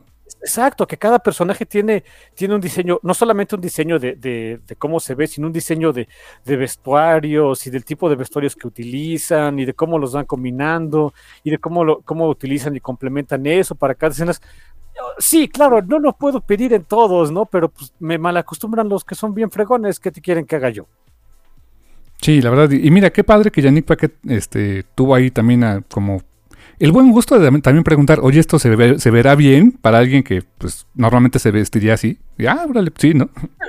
También eso, ¿no? Porque hay que mencionarlo, este, una vez más, son grandes ilustradores, pero no quieren decir que son buenos para todo, ¿no? Así que, pues pregunta, o sea, suena, suena tonto, ¿no? Pero pues pregunten. Sí, sí, sí. Se lo reconozco mucho a, a, escritores y dibujantes que hacen eso, ¿no? Que se ponen a preguntar. Hasta de repente, por ejemplo, dos que tres artistas o escritores que sigo en Facebook que dicen, oigan, ustedes que viven en tal lado, ¿no? En Europa, ustedes que viven en América Latina, ¿las cosas son así o no? Y ya le contestan y ya con, ah, ok. Y eso ah. le da más veracidad, ¿no? Ándale, sí, exacto, también. Porque también es normal, o sea, pues son gente a lo mucho de clase media, también no tienen para andar viajando a todos lados, así tendrás tus referencias en, en, en Google o lo que sea, pero pues qué tanto... ¿Qué tanto puedes confiar en eso hoy día, no? Sí, claro, o sea, mejor si tienes amigos que están en otros países, pues pregúntales, ¿no? Eh, eh, digo, muy buen detallito. Y sí, honestamente, digo, se ve, se ve muy padre la tonda de Dayana. Gracias al cielo, gracias a, o sea, Janet estoy seguro que dijo gracias al cielo, nada más. Son como cinco o seis páginas. Porque tiene muchos, o sea, tiene, tiene, muchos. O sea, a pesar de que so, es un par, o sea, son, creo que son dos, tres piezas, nada más es tu, una túnica, una falda larga, este, eso sí, botas este, más, más bien estilo militar, que es una bronca dibujarlas. Pues todas esas cositas tienen diseños acá de Wonder Woman, tienen estrellas y alitas y, y, este, y filigrana ahí en los bordes. Dices, bueno, denme para vivir, ¿no? Ya imagino el Morrison. Mira, diseñate una acá. Sí, está bien, Morrison. Sí, sí ¿qué? ¿cuánto me pagas extra, hijo, no? Y fíjate, las, las siguientes páginas, que ya es la primera conversación yo le, yo le llamo que es el primer enfrentamiento, porque para mí es eso. Eh, entre Diana y Doctor Psycho no es de agarrarlo a golpes. No, no, no. No es de echar poderes ni nada. Es mucho verbo. Hay mucho texto en esa parte. ¿Por qué? Porque es una conversación entre esos dos personajes. Donde Doctor Psycho básicamente empieza a. No a seducirla como mujer, sino a seducir sus ideas, ¿no? Fíjate que me gustó lo que dijiste. Primer enfrentamiento, sí, sí. Primera confrontación, eso me gustó. ¿Y sabes qué me encantó? Que Yannick Paquet tuvo la muy acertada visión de que vamos a tener fácil 7, 8 páginas de gente sentada en una mesa echando trago y platicando. ¿Cómo no lo haga aburrido? Vamos a este, variar los ángulos de, de la, este, de, de, la cámara para que no sea siempre lo mismo, para que no sea un bloque de texto sobre un solo dibujote. Eh, honestamente, aunque sí es, eh, son escenas más que, requiere, que están muy cargadas de texto y eso visualmente también eh, eh, impacta a la página, no se hacen pesadas, ¿eh? O sea, tiene, el diálogo es suficientemente interesante para que la conversación sea fluida y visualmente sí te, se te hace atractivo cómo va llevando este, el ritmo de las, páginas. Ahí sí se nota este, pues, la maestría que tienen estos dos. ¿eh? Mis respetos porque no es nada fácil, es muy difícil hacer ese tipo de cosas. Ahí te va el truco, eso es algo que noté. Y obviamente no es que yo sea artista, es que alguna vez lo, mencionó alguien que sigo en Twitter, no me acuerdo quién fue. Cuando quieran hacer algo así, chamacos, o sea, de que sea una conversación, eh, este, y la idea de, hacer una conversación en, un cómic es evitar a toda costa que sean tres, cuatro o más paneles de dos personas viéndose de frente y hablando. Pónganlos a hacer algo. En este caso, Saiko y Dayana están echando trago. Ajá, por lo menos es agarras la botellita, sirves, le pasas un, shot, lo que sea, ¿no? ¿Eh? Algo, es algo que, por ejemplo, yo noté que este Andrés Genolet hizo mucho en Runaways. Runaways era muy verboso, o sea, eh, hay muchas conversiones entre los personajes, siempre ha sido la esencia de Runaways. ¿Qué hacía Andrés Genolet para evitar que, por ejemplo, nada más tuvieran la pobrecita de Nico y Carolina viéndose a la cara? había algunas páginas donde sí, porque el efecto era más dramático, pero normalmente, ¿qué, las ponía a hacer? les ponía a hacer cosas. Estaban caminando, o, Nico por ahí creo que en una escena estaba tragando tallarines, en otra escena me acuerdo era Gert y Víctor estaban hablando, estaban en realidad caminando de la escuela a su casa, o sea, ponerlos a hacer una actividad da el chance al artista de variar la pose y que no se le haga pesado ni al letrerista, ni sobre todo al letrerista, ni al, ni al lector. Y tienes otra ventaja también, fíjate ahora que me pusiste a pensar en eso, o sea, si quieres meterle, no sé, pensando en Runaways o en otros personajes, como, como, ¿cómo decirte? Más, eh, más construcción del personaje y hacerlos más, más tridimensionales. Si los pones a hacer algo platicando en esas escenas, pero platica, y los pones a hacer algo que, que, que, se relaciona con ellos, no sé, como que pues a lo mejor están eh, yendo a comprar este, la comida, qué sé yo, les das más, este, como más desarrollo de personaje en sí, porque los ves haciendo algo que normalmente harían, ¿no? Eso que mencionaste es así como desarrollaron a Chase, porque era quien mandaban a las compras. Ándale, ándale, sin querer pensé en eso, ¿eh? Y, es cuando, o sea, hacen patente lo solo que está Chase, porque todo el mundo lo le dice, oye, cómprame esto, y este, y, este, y la corte de la comida de Olays, ¿no? Y, entonces llega una dependiente de la tienda que le hace la plática a Chase porque le gustó, pero Chase pues, no, no lo, digo, ahorita regresamos a Wonder Woman, no, no le hace tanto caso porque sigue en la cabeza pues, de, ser el proveedor y, el responsable de su familia, o sea, es un momento, y no, no es que yo lo haya cachado, alguna vez se lo escuché a Rainbow Rowell en un live que hizo de, eh, o sea, es un, es un número muy bonito, pero lo hizo, lo hizo con toda la intención de, para que el lector sintiera que lo solo que estaba Chase en ese instante. Y fíjate también, ahorita antes de volver a Wonder Woman, me estaba acordando un ejemplo de también un cómic muy verboso, donde hay muchas conversaciones, y que el escritor así es, que es Brian Michael Bendis. Estaba acordando de Alias, de Jessica Jones, em, que es el arte de Michael Gaidos, que es quien hace casi toda la serie.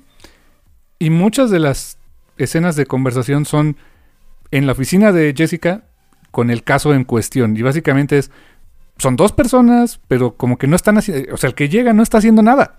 Y Jessica tampoco, es de, está en plan chamba de, a ver, cuéntame tu caso y veo qué hago. Entonces las tomas de repente son a la cara de una, a la cara del otro, a la cara de una, a la cara del otro, a lo mejor cruzan los brazos. Y, eh, supongo que es el estilo que quería darle Bendis, de eh, que la toma era muy fija, o sea, como que, este, era como confessional. Y honestamente sí esas partes eran medio, medio difíciles de leer, ¿eh?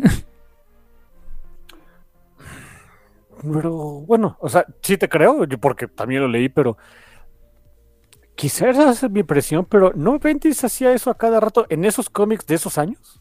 Y de todo. No era más bien su estilo. Mucho. No por el cómic en, particular de él, sino siento que era más bien su estilo. Hay un hay un cómic del que alguna vez hablamos el primer volumen que fue Crossover, ¿te acuerdas? Mm, el volumen 2 de Crossover hay un un este eh, pues no cameo, tal cual, participan dentro del cómic eh, los personajes de Powers, de una serie de, Brian Michael Bendis y Michael A. Bonoming, que es una serie que duró muchísimo, es una serie que empezó creo que en, Image, se fue creo que a Marvel, luego a Dark Horse, no sé, o sea, tiene ya bastantes años, hasta fue una serie de TV. Y eh, en esa serie de crossover, pues eh, el autor, Donny Cates, le, pidió a Bendis si podía usar a sus personajes. Y no solo eso, aparecían dentro del cómic Brian Michael Bendis y Michael A. Bonoming como personajes, interactuando con, los protagonistas de Powers. Y hace exactamente lo mismo que en Jessica Jones. Y hasta un personaje se burla de, ay, vamos a hacer lo de Powers, ¿verdad? ok. Y así de, ¿con lo de qué? Sí, vamos a hablar en un cuarto con luz verde, me vas a tomar, la toma me va a enfocar a mí, y luego a ti. Hagámoslo de una vez, ¿no? Ok. Damn. Digo, yo sé que, que, que Donny Case lo hizo en buena onda, pero. Y obviamente le avisó este, a, a Bendis y demás, pero.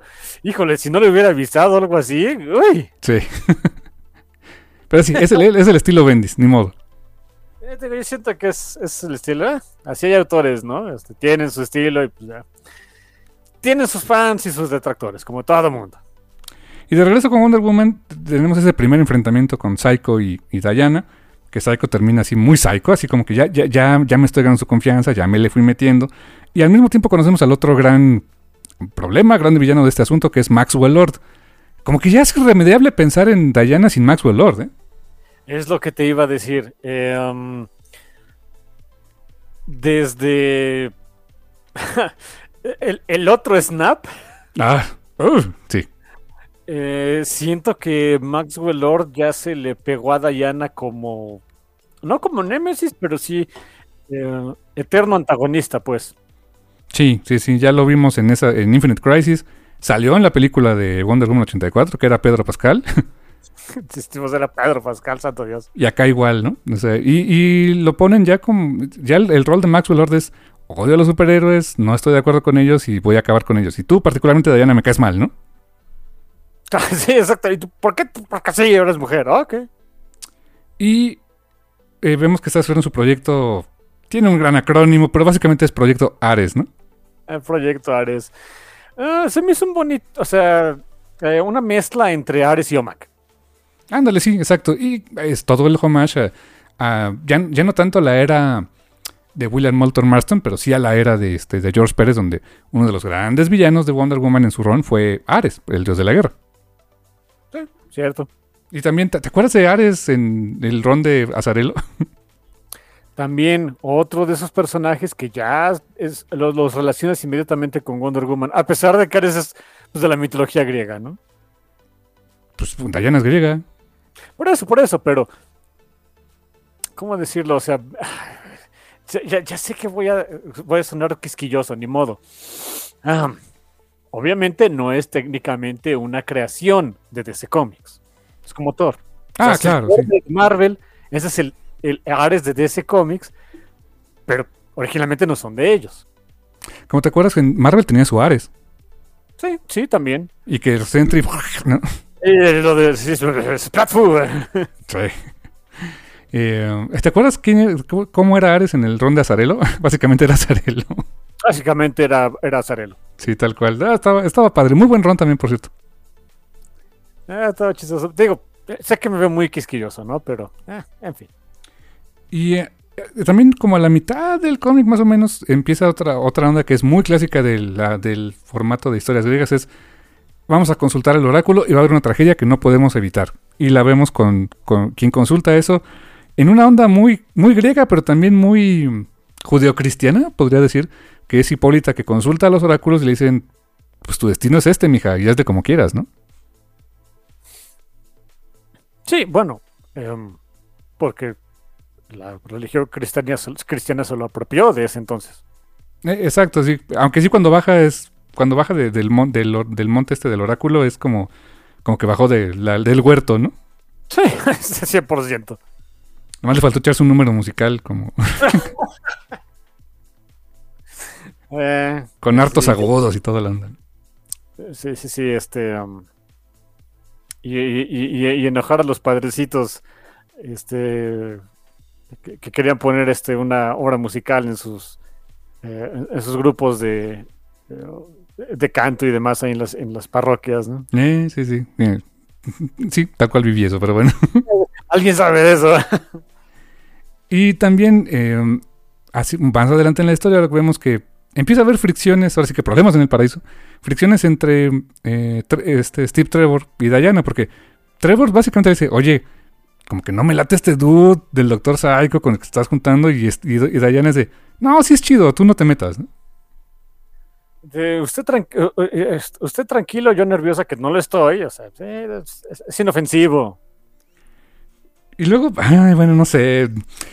Ay, ni siquiera tienes que decirme qué es. Yo ya lo sé, estoy seguro de que vamos a coincidir. Échalo, no te preocupes. Cuando es la escena, hay una escena en la que Saiko y Diana, pues así de, mira, te voy a enseñar cómo es la onda, cómo, cómo funcionan mis poderes y no sé qué tanto. Este, vamos a una galería de tiro para que me dispares, ¿no? Y, Eh. yo, y yo detengo las balas, no sé qué. Y digo, ¿y esta pose de Diana qué onda? O sea, echa acá su pose eh, de un dude que le va a disparar con balas, que no le van a hacer nada a ella, que es más bien un juego para Diana. Sí, mira, lo hemos dicho varias veces, los fetiches no están velados en este cómic. Oh, no. Está bien, no hay problema, pero sí se ve chistoso. Eso sí, hay la escena o la viñeta en la cual se ve a Diana este, eh, rebotando las balas en, su, en sus brazaletes.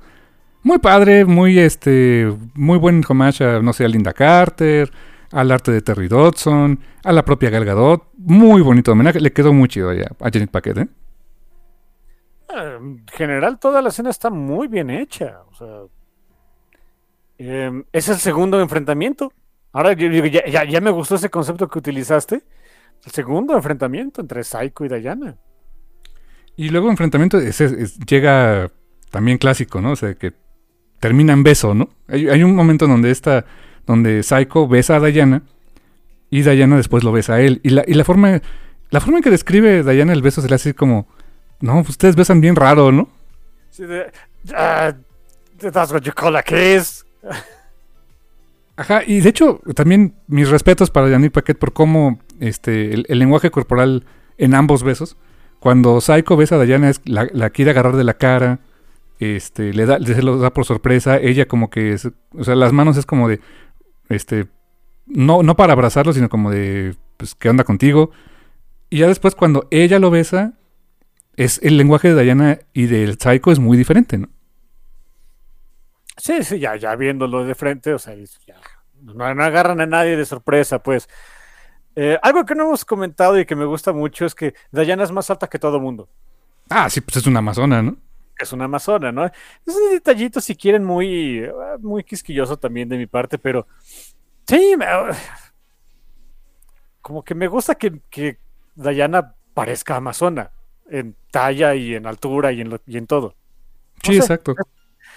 Eh, Es parte de, del- de la forma en la que me hacen que, que me sienta inmerso en, eh, en una historia, ¿no? Que ah, tener esa, esa, esa consistencia eh, con los personajes, ¿no? En particular cuando hablamos de algunas características físicas, ¿no? Por ejemplo, Diana, que pues, tiene que ser, pues, insistimos, de una amazona de Temisquira, pues tiene que verse como amazona de Temisquira, santo Dios.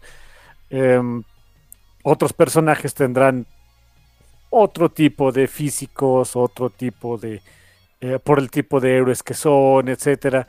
Digo, por eso es que Ah, ahí, te- va, también es los grandes pet peeves, pero ahí va. Um, es por eso que para mí el que me pongan a que, que ya no lo han hecho últimamente, ahora que lo voy pensando, que me pongan, por ejemplo, a Tony Stark, a Tony Stark acá siendo también un, todo un Adonis es de no, o sea, tiene que no, no estar todo pachoncito porque tiene que meterse en la armadura, pero usa una armadura. Sí, o sea, no tiene que estar en la perfección física, ¿no?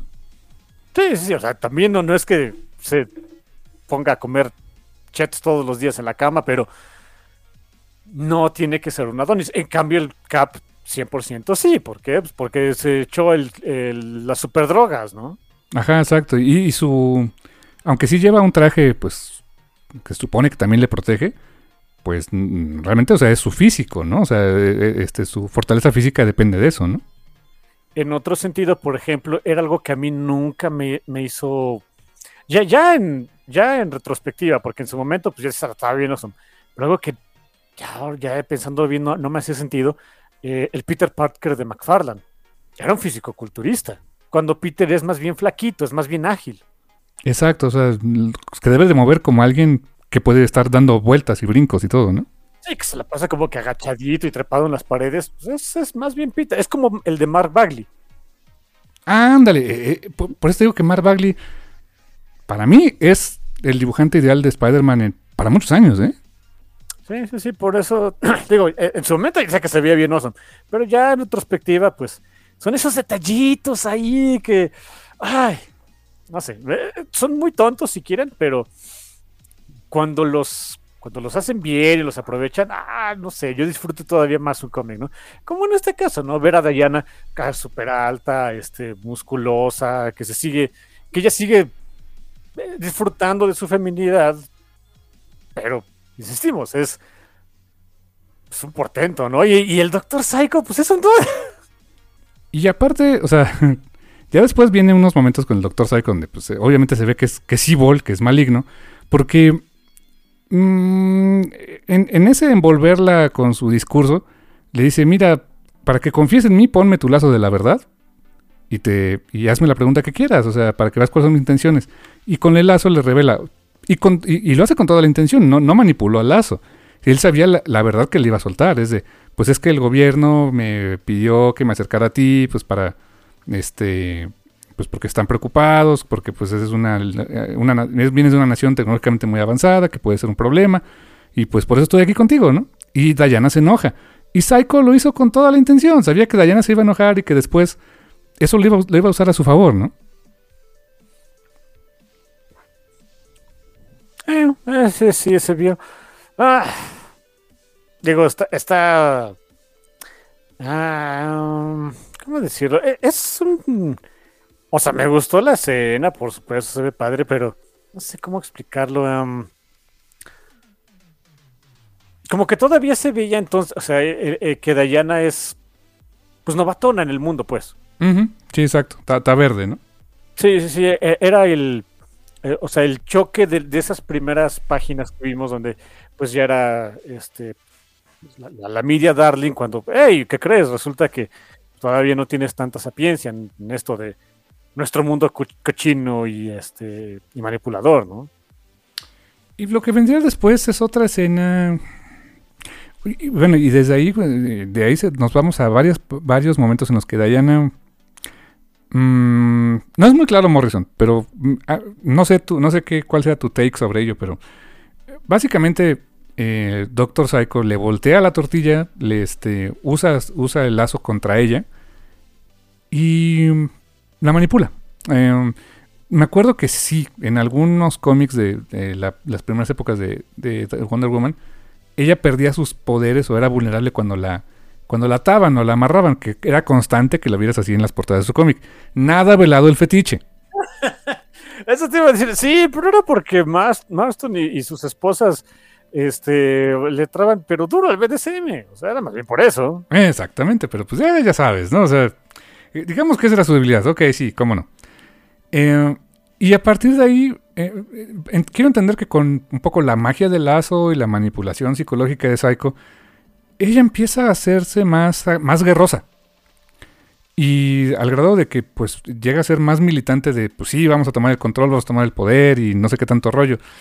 no, no, no, no, es tan claro así como que, como que por poderes mágicos o, o psíquicos pero te dan a entender que tuvo mucho que ver el propio lazo con esa manipulación que llevó a Diana a actuar de esa manera, ¿no? Ah, ok, sí, fíjate que esa es la parte que a mí sí se me hizo confusa. Yo dije, que no? Este dude no tenía poderes psíquicos. ¿Verdad que sí? O sea. Eh. Y, más porque Diana no, no, no. Quizá estamos muy acostumbrados a que cuando está manipulando a alguien, todo el tiempo está en personaje manipulado. O sea, psíquicamente, ¿no? O sea, no responde como debería responder a, cualquier estímulo o cualquier conversación. Siempre es evil, ¿no? Cuando ya e, es el objetivo del villano. Acá no, de repente la vemos tener una conversación con su madre en un, en, un rollo más tranquilón. La vemos de repente, la vemos de repente como eh, más conciliadora con Eta Candy. Agresiva con este eh, Steve Trevor, porque pues también es como ese e, esa onda de pues aléjate de este hombre, es yo soy el, yo soy el chido, que es la idea de Psycho pero entra ya más en esa onda de, sí, pues, somos amazonas y vamos a, vamos a venir a, conquistar el mundo de los hombres, ¿no?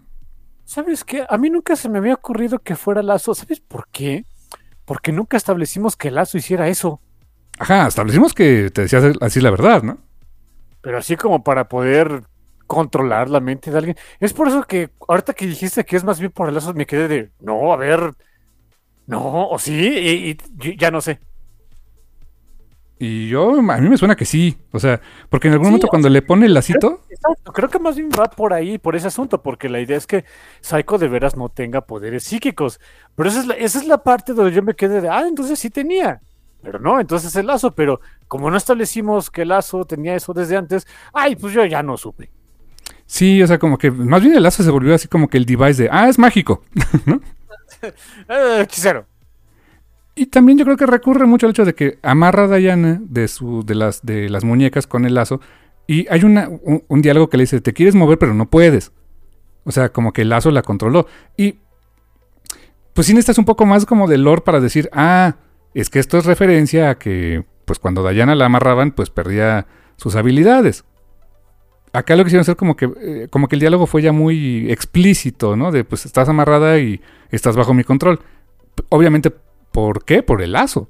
Pero lo malo es que no, no establecimos que el lazo hiciera más cosas que ser un detector de mentiras, ¿no? Sí, así que bueno, e, entenderán por qué mi confusión. Sí, sí, sí, se vuelve un poco confuso ahí esa parte. Eh, y lo que, lo que se vuelve... Ah, es algo de lo que luego es por eso mi relación amor-odio con Morrison. a ver, ¿cuál es? Porque estamos en esa crisis y al mismo tiempo, que es, muy lógico, eh, es cuando, o sea, estamos en el, ya casi como para empezar el último acto de este segundo libro, pues viene otra crisis, que es en Temisquira, donde resulta que la Uber Fräulein siempre sí era mala, ¿no? Todo el tiempo estuvo, fue, fue evil. Eh, eh, termina por cumplir el, destino de, de de Hipólita y, la mata. Y la mata, entonces eh, siento que esas escenas eh, por la... Mm, o sea, eh, son importantes, está impactante como lo hacen, pero mm, el momento en el que llegan no me hacen tanto sentido, no sé por qué, pero después de todo lo que estaba pasando con Psycho y la conversación que tiene después Diana con su madre y que lleguemos a eso, mm, un poco este, no forzado, pero como que, ah, ocurrió también, ¿eh? Mm. a, mí la parte que se me hizo otra de esas partes difíciles de seguir, o sea, de seguirle el hilo amor, o como que le tuve que dar, dar de su lado, es, o sea, la, la Uber sigue dando su nombre, la Uber o sea, o sea, siempre sí fue evil y no le quitamos lo nazi con nuestro cinturón mágico de la felicidad, ok. Um, digo, poquito ahí de continuidad de este. Sí vimos algo de eso antes, ¿no? ¿Verdad? ¿De qué? ¿De que le habían quitado lo nazi con el lazo? No, de que, de que, lo nazi no se le había quitado. Hubo una escenita donde decían que alguien había este profanado el templo de, creo que de Atena, ¿no? No, o sea, ahí te, daba la, la, impresión de, ah, bueno, pues es la ubernazi, pero no, sé. En fin. Sí, llega en un momento extraño porque es para empezar a atar los hilos hacia el final. Los hilos del destino muy de, no sé, la, este, de, las, las kindly ones, ¿no? Eh, algo así. Y eh, manipulada por Psycho, esta Wonder Woman se, echa su speech de, pues, este, abajo el patriarcado, vamos a dominar a todos y todos va a todo estar bien chido porque somos mejores nosotras, ¿no? Te digo que las, las angustias de Morrison y Paquet. Está bien, o sea, está bien, es parte de la historia. I get lo sé, lo sé. Decís de, ok, ok, chicos. A tiernos ustedes. Y con esas declaraciones es que le dan carta abierta a Maxwell Lord de que, pues, active sus planes, ¿no? Eso sí, su proyecto Ares, que pues es básicamente eh, pues un ejército de no sé si robots o super soldados, porque a veces, pues acuérdate que Drone Better, no sabemos. sí. Para darle este, guerra a las Amazonas, ¿no? Dices, ok, ok. Entonces vemos por dónde va a ir la solución del conflicto. O sea, sin, eh, um, sin nada de ah, ni doble sentido, ni, ni sutileza. Literalmente va a ser una guerra entre el mundo de las Amazonas y el mundo de los hombres. Sí, o sea, totalmente nada sutil, ¿no? Eh, ok, o sea, está bien, no tengo ningún, no tengo nada en contra de eso. Eh, pero se refuerza otra vez la idea de en estas ocasiones, este, esa eh, pues de repente se utiliza que tenía Morrison para tocar otros temas, pero aquí no quiso utilizarla, lo cual digo, insisto, está bien, no tengo nada en contra de eso, solamente se me hace curioso. Y, y te digo, em, como que siento que esa parte en la que em, la Uber Fräulein mata a Hipólita llega en un momento muy apresurado porque nos- yo siento que se nos estaban acabando las páginas. Porque luego, luego tenemos que llegar al último acto donde tiene que haber acción. ¿Y cómo tiene que haber acción? Uber Fräulein contra Wonder Woman. Una batalla bien dibujada, bien hecha y todo. Pero mm, como que pasa ya todo muy rápido. Como que se le estaba acabando el espacio, no sé. Sí, sobre todo. O sea, se supone que la idea tiene que ser. La, la, la escena tiene que ser impactante. Por eso me quedé de. Ok. Porque llega la Uber Fräulein en. En, en plan, este. Uber Fräulein, acá. eh, Super Hero Landing en un, en tráiler que estaba ahí ocupando este, Diana en tras una tras un speech que había tenido ahí, eh, creo que en frente del Congreso de Estados Unidos, algo así. Y en el, por cierto, en el momento en el que cae, o sea, le llega a la Uber Fräulein, hasta como para darte a entender quién llegó a fregar el asunto. Eh, Yannick Paquet pone una cruz de hierro en uno de los paneles, así en la esquinita. Salido de la nada la mendiga cruz de hierro es de. I get it. O sea, no, en el siguiente panel ya está la Uber Fräulein, no me tenías que decir, pero bueno, en fin. Eh, después de eso se supone que, que la, la Uber Fräulein pues traía, digo, ese, eh, el, afamado cinturón de Hipólita, y no conforme con eso, o sea, la forma en la que mató a Hipólita es que le arrancó el corazón. Y, le presenta a Diana el corazón de su madre como un regalo, como un, en, en inglés o en Estados Unidos se le conoce como un Valentine, o sea, un, regalo este, de, de amor, digamos. Yo así como que, ok, o sea, yo sé que la sutileza la habíamos tirado por la borda hace mucho tiempo, ¿no? Pero hay, hay tirar la sutileza por la borda y otra es este aventarla a los tiburones y ver cómo se la tragan. Sutileza salió del chat, ¿no? O sea, Pero hace, más bien, sutileza nunca estuvo en el chat. sí, exacto. Sí, o sea, supongo que sí quisieron verse así como que bien impactante sacándole el corazón, pero dije, esto ya lo vi, ya he visto Cabello Zodiaco, gracias, o sea. y que el ave Fénix lo hizo hace muchos años, ¿no? O sea, Y ya sabes, no regresa otra vez esos goters acá como la, la SS ahí, este, nazi y demás. De, ok, está bien, está, está divertido, pero este, o sea, qui- quieren ser tan dramáticos, tan impactantes. Yo honestamente sí estaba, así como que, sí se me salió la, la risita, eh, de, ay, no mames, ay, perdón, sí, ¿no? sí, también. Y luego también, vamos a ser muy honestos, cuando se empieza a resolver, el, después de unos ratos de mandarriazos entre Uber Fräulein y Wonder Woman, que si te pones a pensarlo, Uber Fräulein y Wonder Woman es lo mismo, ¿no? bueno, ok, sí. Ah, hasta Bueno, con eso, ¿no? No sería Wonder Fräulein, pero algo así, ¿no? Eh, Wonder Woman sería este Wunderfrau. Wonderfrau. O sea que pues, más o menos es lo parecido, ¿no? Uber Fräulein es como este. Pues, ah, Más bien sería algo así como Marvel Girl. O, o como este. ¿Cómo se llama esta de los titanes? Ah, ¿De los titanes? Los jóvenes titanes. Ah, esta Wonder Girl. Algo así como Wonder Girl. O más bien como Marvel Girl. Ser- Sería la traducción más exacta. Ah, ok, ok. Pero bueno, o sea, es el equivalente, ¿no? Entre ellas dos. Pero cuando se empieza a resolver después de un rato de mandarriazos es de... Empieza otra vez como a arrepentirse gracias a, al... Los a los mandarriazos le acomodó las ideas.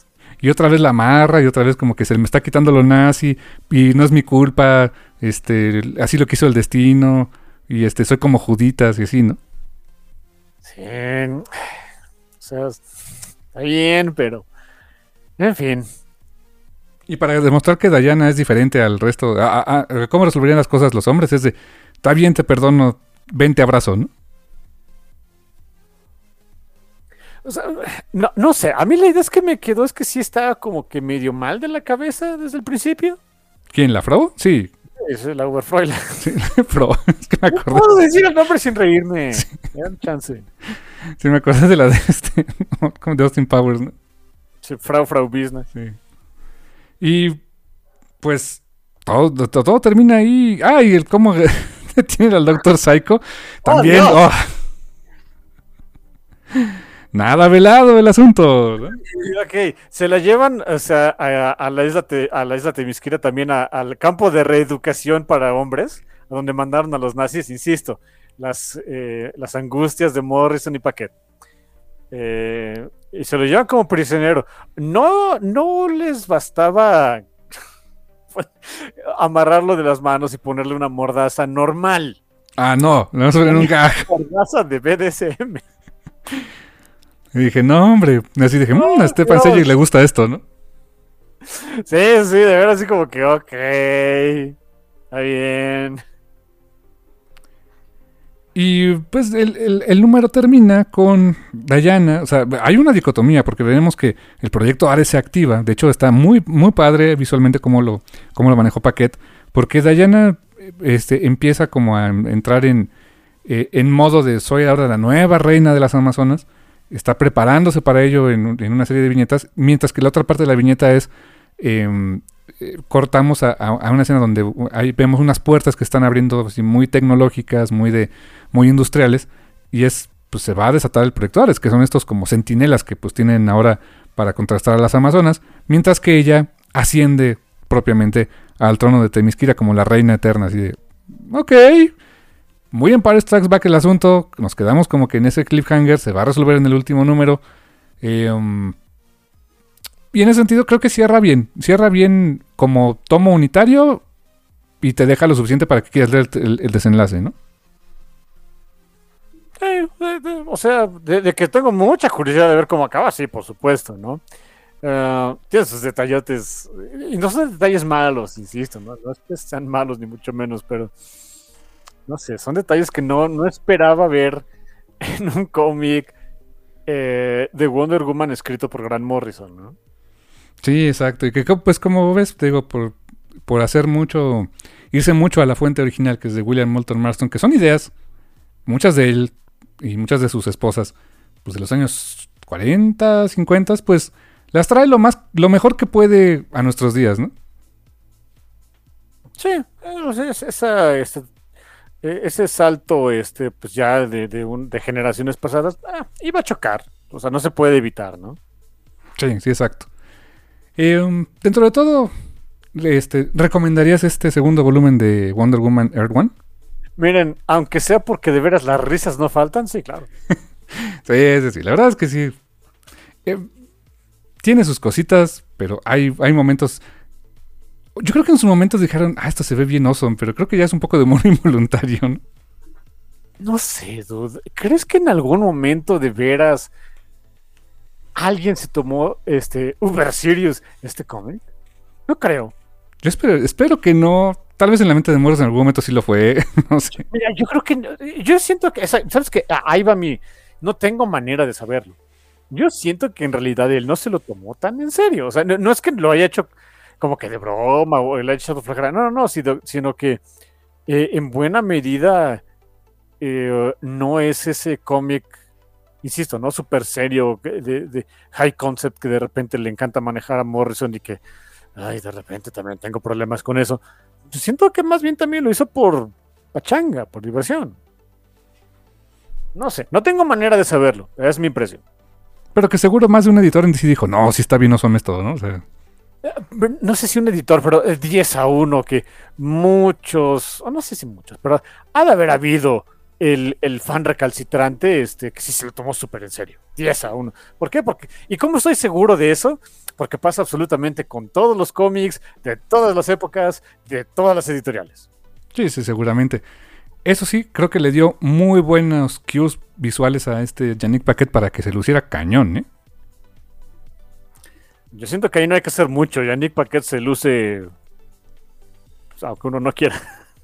Sí, exacto. La verdad es que no, quizá no, no, no mencionamos tanto en, en conversaciones a Yannick Paquet como pues uno de esos grandes ilustradores de- del medio del cómic de superhéroes, y no de superhéroes, también ha hecho otras cosas, este, en, en la actualidad, pero la verdad es que es sumamente bueno el tipo.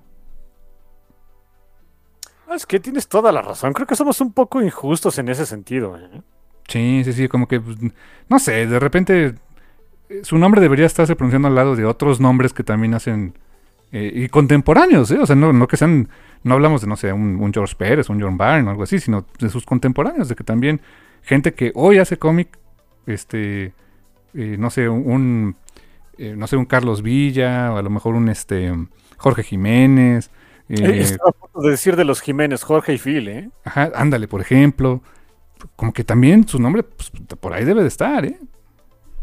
sobre todo por Jorge y Phil, que también están mucho en DC y han hecho mucho ese tipo de personajes. Es más, podrías comparar mucho su arte con, con este con Dan Mora, por ejemplo.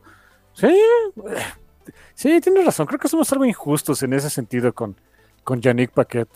Sí, y la verdad, este, hace un gran trabajo. Donde lo pongas, o sea, cosa que he leído Yannick Paquet, todo me ha gustado. ¿eh?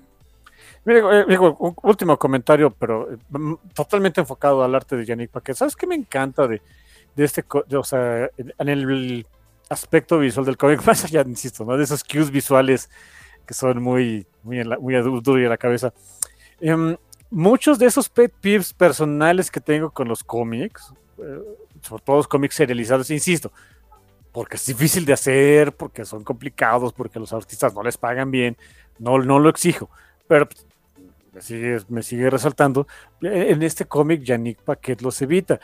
Este, te presenta diferentes personajes que tienen diferentes tipos de cuerpo, diferentes tipos de rostro, diferentes estilos de, vestuario, los reconoces inmediatamente, todo ese tipo de cositas que son, o sea, suena feo decir que pueden pasar desapercibidas, porque a mí no, pero sé que a mucha gente les podría llegar a pasar desapercibido, y que no, los artistas pues, también no, no le echan ganas en ese sentido, porque dicen, bueno, pues ¿para qué? ¿no? O sea, lo entiendo, pero ah, no sé, a mí en lo particular, el, ver ese tipo de esfuerzos eh, para un cómic comercial, no sé, tiene, tiene, algo de especial para mí, ¿no? Sí, la verdad es que sí, se, le reconoce. El formato le ayudó mucho, creo que en este, en este sentido, porque es, era una novela gráfica, o sea, era un, tomo. Eh, si bien son tres, son tres entregas, pues es.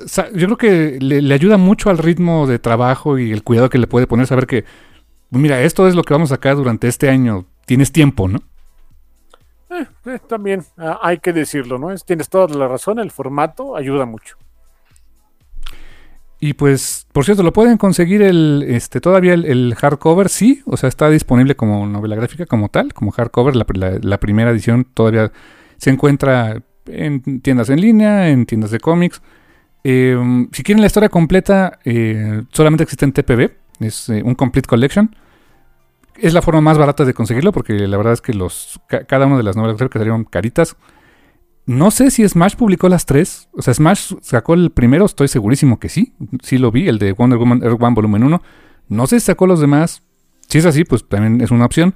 Pero lo pueden conseguir todavía muy fácilmente. ¿eh? Tanto la edición original eh, en entregas individuales como el recopilatorio, que creo que es lo más barato que pueden conseguir. Y honestamente está de bastante buena calidad. Es el que yo tengo y la verdad salió bastante bueno.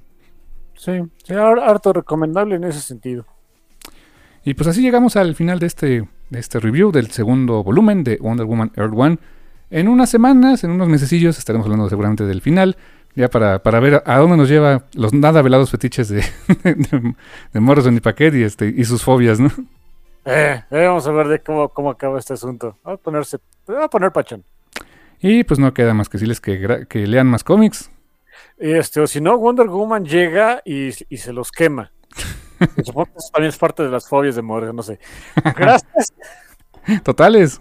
Hasta la próxima.